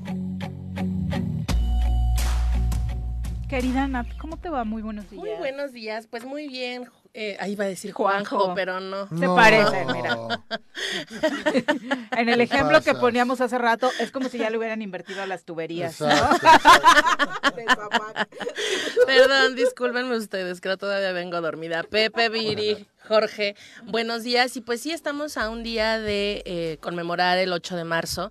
Y pues no voy a hablar de qué nos, que, o sea, de qué es el 8 de marzo, porque seguramente lo van a estar platicando el día de mañana y pues no les quiero cortar su Sí. programa, ¿no? Ya, La verdad. Sí, pues, gracias, bye.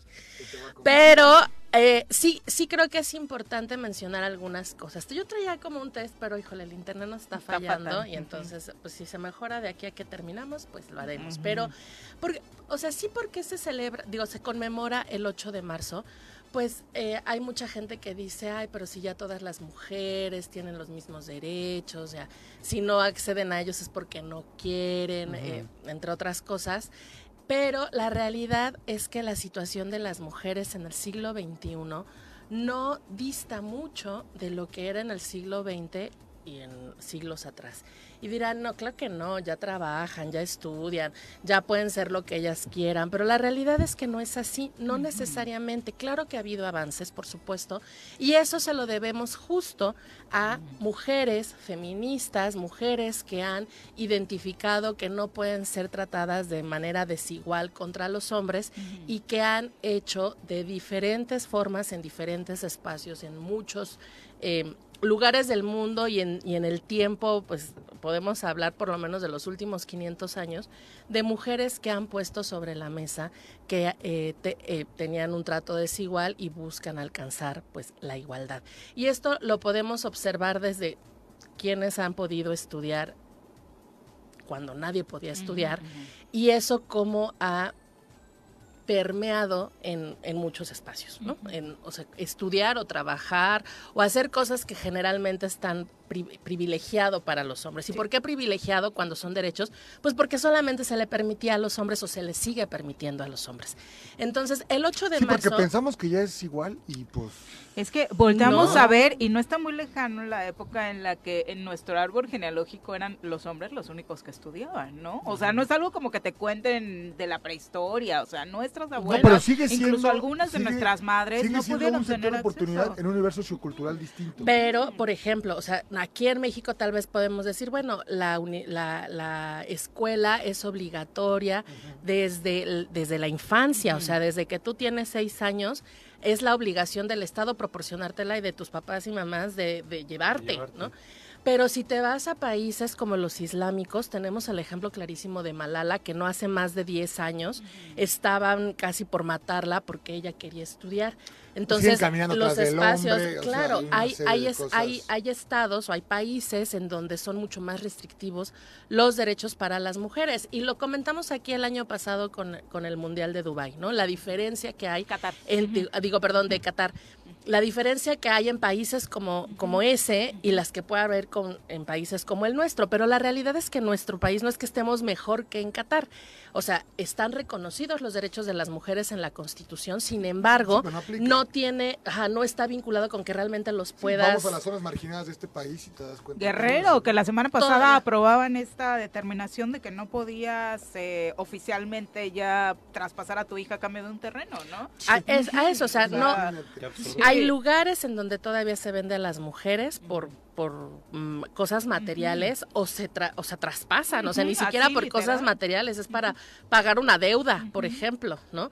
Entonces, creo que es muy importante que en el marco del 8 de marzo también identifiquemos nuestro propio machismo interiorizado, ese que de repente eh, aun cuando ya estemos en un mundo y de, de que busca la igualdad, en donde los derechos de las mujeres eh, por la mayoría no serían cuestionados, todavía hay cosas muy particulares y a veces muy, muy pequeñitas que seguimos reproduciendo como si esto fuera eh, natural o normal. Y lo vemos más en las cosas eh, cotidianas de, de la escuela, de la casa, del trabajo, ¿no? Y eh, siempre ponemos el, el ejemplo y a lo mejor cansamos, pero es la forma más fácil de explicar.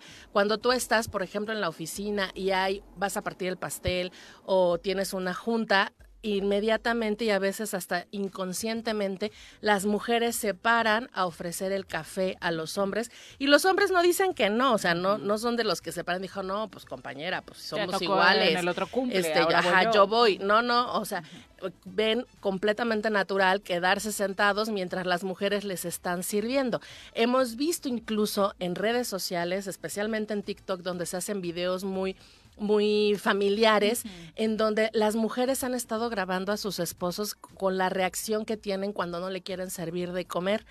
Y cómo reaccionan ellos de que en serio no me vas a servir, órale, ¿eh? ¿no? Pero pero vas a querer algo y, y se enojan muchísimo porque no hay esta servi- este servicio para ellos. Entonces, en el marco del 8 de marzo, eh, sí quiero decirles que se sigue conmemorando y se siguen haciendo marchas y se siguen haciendo manifestaciones porque los derechos de las mujeres siguen siendo un atentado eh, para mucha para mucha gente porque siguen matando mujeres siguen violándolas siguen acosándolas siguen eh, ganan seguimos ganando menos bueno yo no pero o sea, en general Las sí, mujeres en promedio. eh, las mujeres en promedio no están tomando decisiones cuando las eligen para tomar decisiones eh, generalmente hay hombres que les dicen cómo tomar esas decisiones porque si no salen del grupo de élite y los partidos políticos siguen gastándose el dinero para las mujeres en otras cosas. las políticas públicas de mujeres siguen siendo muy asistencialistas y no hay respuestas contundentes del Estado. Y por eso el día de mañana va a haber una marcha y en esta marcha es posible que haya una manifestación. Eh, en donde se haga iconoclasia y yo invito a la gente a que se informe más sobre esto, deje de decir que la iconoclasia es violencia, porque la violencia es la que sufrimos las mujeres todos los días, los 24 horas las, los siete días de la semana y nadie sale a quejarse porque nos maltratan, pero sí salen a quejarse porque rompen vidrios o porque pintan paredes. La iconoclasia es una parte más del derecho a la manifestación y hago un llamado a las instituciones para que el día de mañana eviten hacer eh, detenciones arbitrarias o intimidaciones a las mujeres que van a manifestarse por todo aquello que esos mismos que van a hacer o que están eh, preparándose para las manifestaciones no han logrado cumplir para defender los derechos de las mujeres. Exactamente, y justo esto queda doc con el anuncio que hace el gobierno del estado tras la mesa de coordinación por la paz, ¿no? Diciendo que estaban preparándose para contener cualquier tipo de manifestación violenta que pudiera darse el día de mañana. Así es, y las, las manifestaciones violentas es que nos maten, que nos violen, que no, no defiendan nuestros derechos o que violenten nuestros derechos. Pintar casas o, bueno, en general casas no, pero pintar monumentos o edificios públicos son una forma de manifestar y es la última que han dejado porque hay mujeres, muchas mujeres que han intentado ser atendidas, que han ido a denunciar, que han hecho eh, capacitaciones, que hacen intervenciones sociales y aún así las cosas no cambian y la última digamos, en la última parada que han dejado libre, pues es hacerlo de esa forma para que volten a vernos. Nat, muchas gracias. Muchas gracias a ustedes. Muy buenos días. Son las 8.35, volvemos.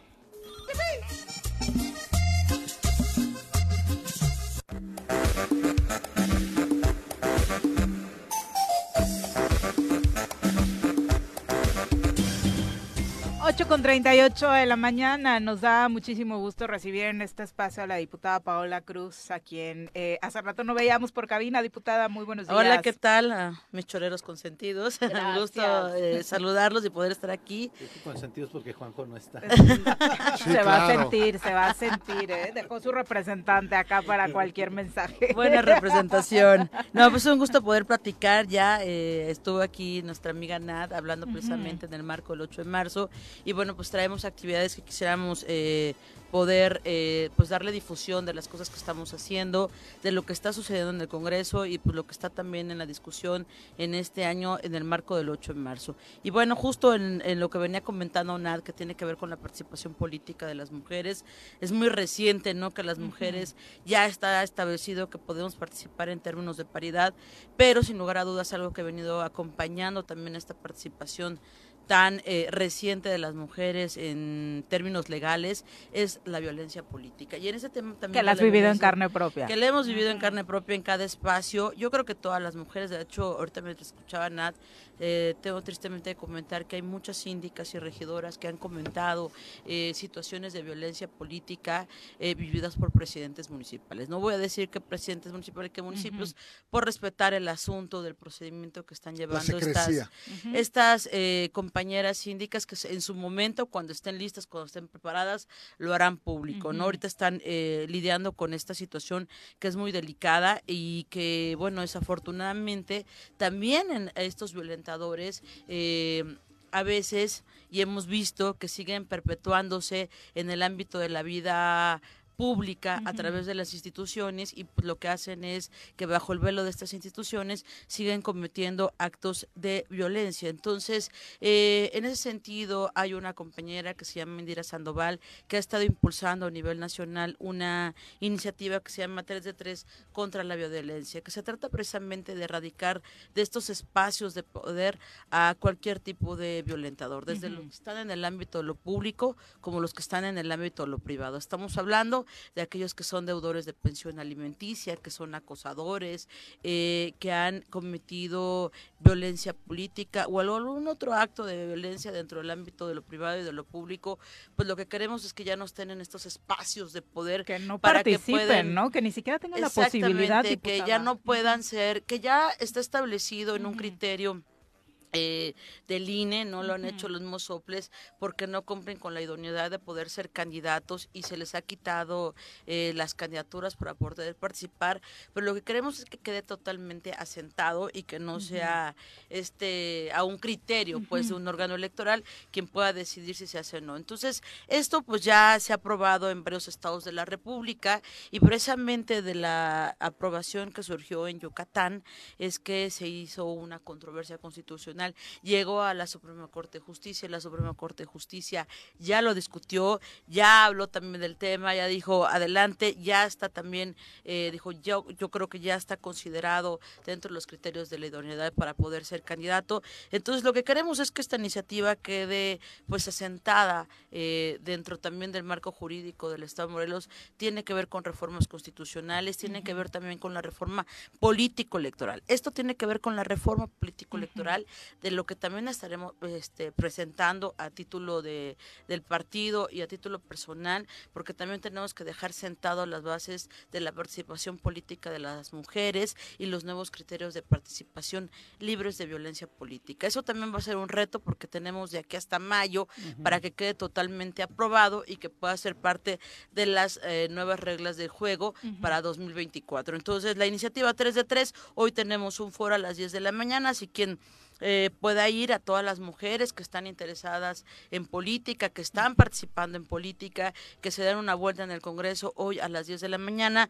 porque pues vamos a tener este evento que hacemos en conjunto con la diputada Tania Valentina, que lo hacemos también con el representante de Derechos Humanos, con el licenciado Raúl Israel Hernández, quien por supuesto va a estar la impulsora de la iniciativa, que es Indira Sandoval, y nos acompaña el magistrado de la Sala Regional Especializada del Tribunal Electoral del Poder eh, Judicial de la Federación, el maestro Luis Espíndola Morales, y como comentarista el maestro Daniel Díaz, quien es el director general jurídico de la Fiscalía Especializada en Delitos Electorales. Es decir, queremos darles a las mujeres también todo este marco jurídico, como decía, desgraciadamente sigue viendo el tema de la violencia política.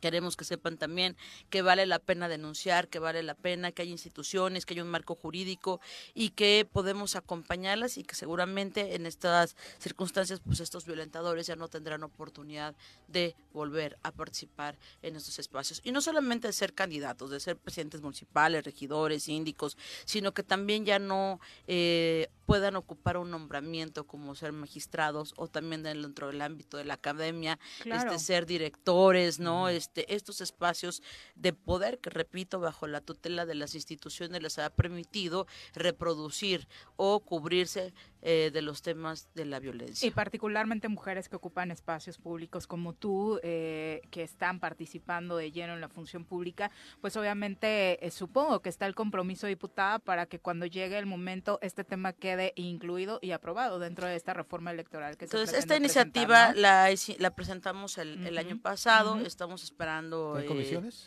Sí, está en comisiones, pero te digo, esta es parte de todo un paquete de lo que vendrá de la reforma político-electoral y donde pues yo creo que hay que dejar asentado, repito, el tema de la participación paritaria de las mujeres. No está actualmente, ha sido a través de acuerdos y criterios eh, de los soples y del mismo INE que ha dejado asentado esto y no lo podemos dejar en esa materia. Entonces tendrá que ir acompañando a todo este eh, El paquete de la paquete reforma, de ¿no? la Ujú. reforma político-electoral. Oye, Paula, eh, en- ayer lo comentaba yo con Daniel Martínez, director del Sol de Cuernavaca, en la edición de la, del mediodía, de que parecía que en el Congreso grandes temas que han impulsado las diputadas en la agenda feminista sí han logrado avanzar.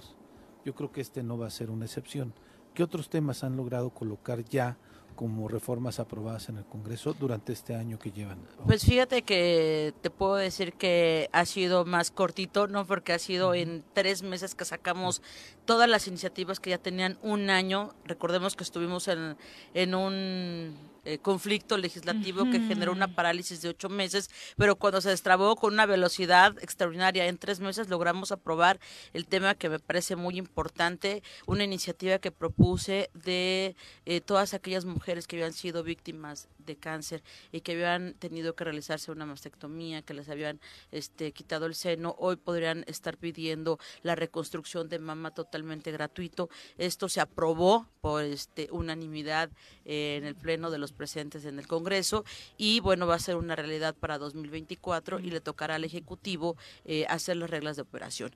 Eh, esta es una de ellas, la otra es la ley que penaliza la violencia vicaria, también la ley Monse que es una ley que surge del estado de Veracruz, de ciertos acontecimientos que además se replican en la ciudad de Cuautla, donde los feminicidas eh, buscan ayuda de familiares y huyen. Entonces, hoy esta ley lo que pretende es también penalizar a aquellos amigos familiares que ayuden a estos feminicidas y eh, la ley Ingrid también que penaliza a aquellos servidores públicos que ayuden a difundir las imágenes eh, de las víctimas y que también sucedió en la ciudad de Cuautla, que desgraciadamente la difusión de estas imágenes permitió que el feminicida eh, pues escapara. Entonces hemos ido avanzando, yo creo que ha habido eh, buenos acuerdos, hay más iniciativas que están pendientes y que yo creo que lo importante es que nos hemos puesto de acuerdo y que han salido adelante. Indudablemente es grande la agenda, yo estoy muy contenta porque hace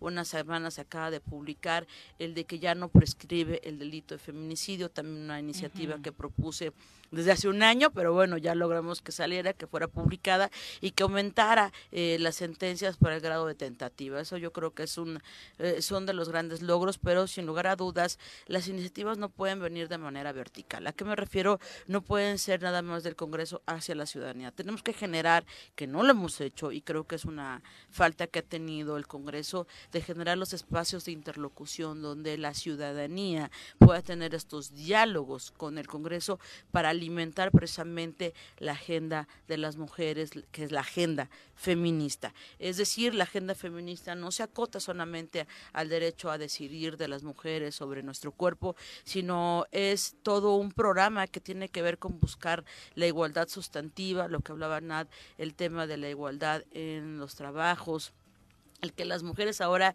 que tengo un bebé, te das cuenta realmente de cómo está ese, ese techo, ese cemento, ese suelo resbaladizo que te impide eh, salir adelante en comparación con otros compañeros diputados. Soy mamá, el tiempo se acorta, tienes que levantarte más temprano, dejar listo al bebé y eso sucede en todas las mujeres que tenemos que trabajar, ¿no? Nuestra preocupación de... Eh, trabajar o cuidar a nuestros hijos, eh, cómo se acorta precisamente el salario por tener que cuidar a nuestros hijos. Muchas mujeres dejan de tener eh, un trabajo fijo para dedicarse más bien al autoempleo, para poder tener el tiempo de los cuidados y eso pues evidentemente merma el tema del salario. no hay prestaciones laborales. El de no tener eh, guarderías, por ejemplo, que tengan unos horarios más flexibles, horarios más completos. Es decir, todo un sistema que genera las garantías para que las mujeres podamos seguir en un en, insertadas en esta economía, pero con condiciones que nos permitan realmente eh, trabajar, ¿no? Entonces, desde estar embarazada, lo hemos visto, desde subirte al transporte público, lo complicado que es el de tener ya hijos, subirte al transporte transporte público. Es decir, hay un sistema todavía que es meramente patriarcal, que tiene una sola visión, desde la construcción de las calles, eh, las luminarias, las banquetas, todo tiene una construcción diferente y creo que ahí es donde tenemos que ir marcando la pauta. ¿Y cómo lo vamos a hacer? Pues una construcción de un diálogo, un espacio de interlocución con las mujeres, con la ciudadanía, para ir viendo qué es lo que nos está faltando en ese marco jurídico y poderlo ir complementando. Dentro de los retos también está poder presentar dentro de muy poco este una ley estatal de cuidados que precisamente pretende eh, hacer visible estos trabajos de cuidados que las mujeres han venido realizando, que no son remunerados y que le ha ahorrado bastante dinero al Estado precisamente. Entonces, ya vendré en su momento a hablar de esta eh, iniciativa, que esperamos que sea evidentemente ley y que, eh, repito, pues yo creo que todas las iniciativas que tienen que ver eh, para los derechos humanos de las mujeres tienen que ser en un espacio de horizontalidad que nos permita ir viendo dónde nos hace falta incidir y creo que hay muchísimas áreas en las cuales tenemos que ir transversalizando ese marco jurídico. Ojalá se pueda cristalizar todo, todo esto que falta en la agenda diputada y en el marco, además del 8 de marzo, que hoy justo está la invitación a la población a este foro, se están dando también las comparecencias en torno al informe del gobernador Cuauhtémoc Blanco.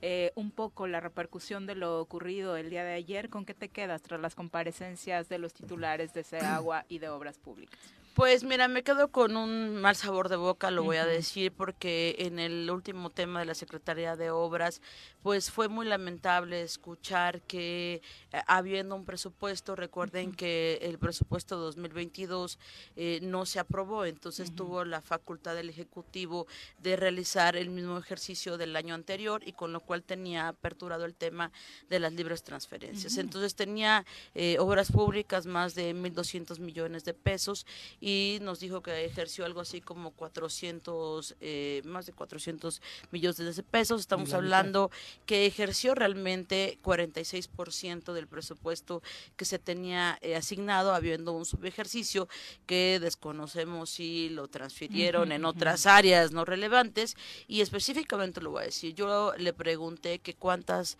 obras de pavimentación se habían hecho en Cuautla, Morelos.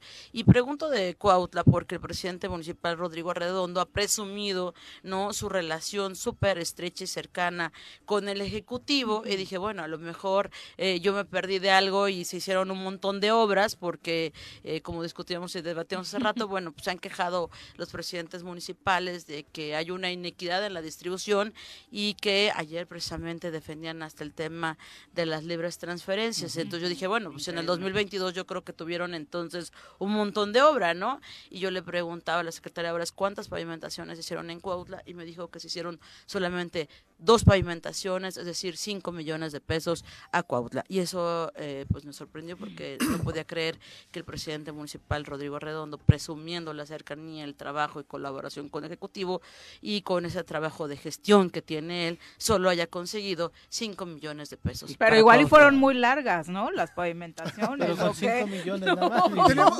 diputado, una pregunta. Ahora, perdón, es que ahora va a recibir Cuautla más de 22 millones de pesos. Claro, con el simple hecho de los puntos que se le dieron con el 2%. Es correcto, o sea, y quiero decirte que esa fue la primera discusión que tuvimos. Algo muy importante que también salió a relucir es el discurso que además los eh, propios secretarios se han replicado en los diferentes municipios diciendo que el, Congreso no les dio dinero, que no tienen dinero para obra, no, que el presidente municipal de Cuautla, porque pues, el que tengo ahí ese pegadito, dice, es que no nos dieron dinero para obra, lo cual es absolutamente falso y te queda la preocupación, oye, pues si ahí tienen asignado muchos millones, pues ¿qué pretenden hacer con eso? entonces, ¿no? Porque están negando lo que ya está etiquetado. Además, la propuesta del presupuesto, el 98% yo creo fue del Ejecutivo y se respetó la propuesta del Ejecutivo. O sea, solo cambiamos súper poquito y estoy hablando de lo que cambiamos, tiene que ver con la primera discusión que tuvimos, que fue regresarle el 2% de participaciones a los municipios, que fue por fortalecer a esta célula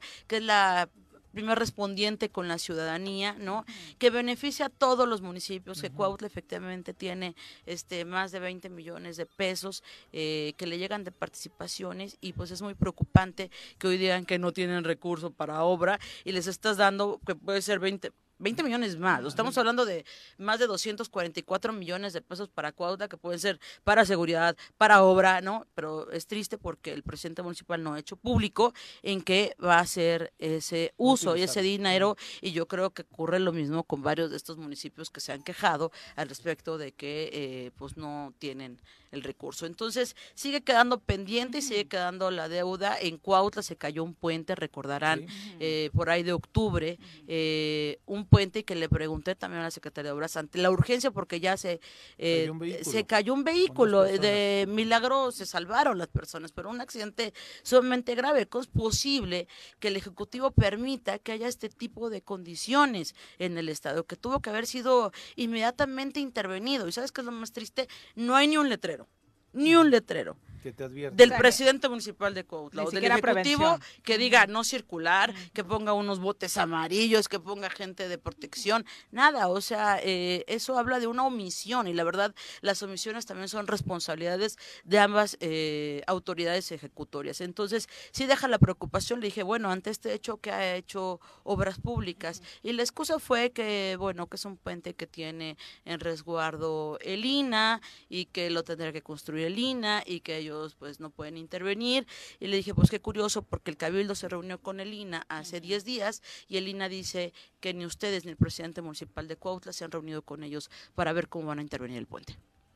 ¿Y qué va a pasar con este subejercicio? Eh, de pronto nos parecía y a los ciudadanos que estas charlas en el Congreso, las comparecencias, pues sirven eso para un par de enfrentamientos y después las cuentas no quedan claras. ¿Existirá una exigencia para que esto suceda? Pues recordemos que hay una entidad que se encarga de la fiscalización, esa entidad tendrá que hacer la responsable. Yo creo que aquí lo importante de estos ejercicios es precisamente que la gente sepa a través de los medios virtuales ahora, que conozca de los medios de comunicación como este espacio, cómo se llevaron estos debates y qué es lo que ha salido a la luz precisamente en el ámbito de la transparencia y del combate a la corrupción. Creo que en ese sentido quedan a deber varios temas pendientes y que evidentemente ha sido muy pobre eh, pues los resultados que hemos visto en el tema de obra pública. Una pregunta, hace rato, antes de que llegaras, platicábamos de esto. ¿Qué pueden hacer los diputados para que el gobierno no siga viendo la cara en el tema donde le dan la vuelta a la ley con los encargados de despacho? O sea, ¿hay alguna manera o no? No lo sé. Como los dos de ayer, ¿no? Como los dos de ayer. Al final del día son encargados de despacho, Hacienda. van a brillar por su ausencia el día que esto se acabe, vienen como golondrinas, hacen lo que tienen que hacer, responden a lo que tienen que responder, no le dan cuentas al pueblo de Morelos. ¿Por qué? Porque no tienen ninguna eh, arraigo, pero más allá de eso, están violentando la ley. ¿Hay algo que se pueda hacer o Pues no? yo creo que lo primero tiene que ver, repito, con la entidad de fiscalización, ¿no? O sea, estarla... eh, No, yo entiendo esto, me refiero a la parte donde el gobernador de manera muy astuta, o muy, digo, no astuto, no sé cómo llamarlo, nombra a los encargados de despacho porque no cumplen con ninguno de los requisitos para poder ser secretarios de despacho. ¿no? Bueno, por eso te decía, primero hablemos del recurso, ¿no? El, el tema muy importante que está haciendo el Congreso, que ya empezó desde el año pasado, es fortalecer la entidad de fiscalización. Bien. Porque estaba pues paralizada. Sí, claro, eh, entregada. eh, pues más que entregada, también paralizada porque había un montón de conflictos al interior partidario. O sea, estaba tan dividido entre varios partidos políticos que se dividieron esos espacios que no permitía el avance de absolutamente nada, ni para un lado ni para el otro, ¿no? Entonces, lo primero era destrabar eso, hacer una reestructuración que ya se hizo y que eso tendrá que dar resultados porque hay un retraso de tres años en las auditorías y eso tendrá que ser también para lo que tiene que ver con el gobierno del Estado y estas auditorías y la entidad en su autonomía tendrá que presentar las denuncias a la Fiscalía Anticorrupción de cada una de las áreas, es decir, si hubo su ejercicio, qué se hizo, dónde se hizo, cómo se hizo, ¿A dónde se la fue? transferencia, cómo se fue, tendrá Muéstrame que dónde quedó tendrá tendrá que ser la entidad como se fue. Y lo otro que hablaba sobre las responsabilidades, pues evidentemente tiene que ser con la eh, fortalecer los marcos jurídicos, darle pues mayor eh, coerción, ¿no? Más rigurosidad a lo que se estarían a las personas que se estarían nombrando para que efectivamente no estén violentando o nos pongan de parapeto o hagan nombramientos extraños también, ¿no? Que de repente sirven nada más para acomodar Bueno, a pa- gente, para ¿no? hacer con el recurso lo que se ¿Sigue gana, compacto ¿no? el grupo de los 15? Sí, Ah. sí, seguimos eh, compacto, digo, ojalá seamos más, pero por ahorita podemos decir 15 porque pues los demás compañeros no han querido sumarse ni en el debate. Una pregunta antes de que todo ocurra. Tú eres una diputada de Morena. Si hubiera una línea de Morena Nacional para jalar con el gobernador, ¿qué pasaría contigo? Yo te puedo decir que Morena es un partido de izquierda y en la izquierda se vale disentir. Perfecto. Gracias, diputada. Y así lo has Gracias. manifestado ya en algunas ocasiones. correcto. Diputada, muchas gracias por acompañarnos. Entonces, a las 10 de la mañana el Nos foro. vemos hoy a las 10 de la mañana en el Congreso y bueno, mañana tenemos Parlamento de Mujeres en el Congreso del Estado. Van a estar participando diferentes mujeres que van a tener el uso del micrófono. Muy interesante verlo a través de las redes porque los posicionamientos es lo que decimos, son estos pasos que nos permiten ir construyendo la agenda y bueno, después estaremos participando en la marcha del 8 de marzo. Muchas gracias. Muchas Éxito, gracias, diputada. buenos días. Ya nos vamos, Jorge. Muchas gracias, por Gracias acompañarnos, Pepe. Muy buenos Gracias, días. Buen día. Gracias a todos ustedes por estar con nosotros. Mañana en punto de las 7 los esperamos con más. Esta fue la revista informativa más importante del centro del país. El Choro Matutino. Por lo pronto, el Choro Matutino. A bailar.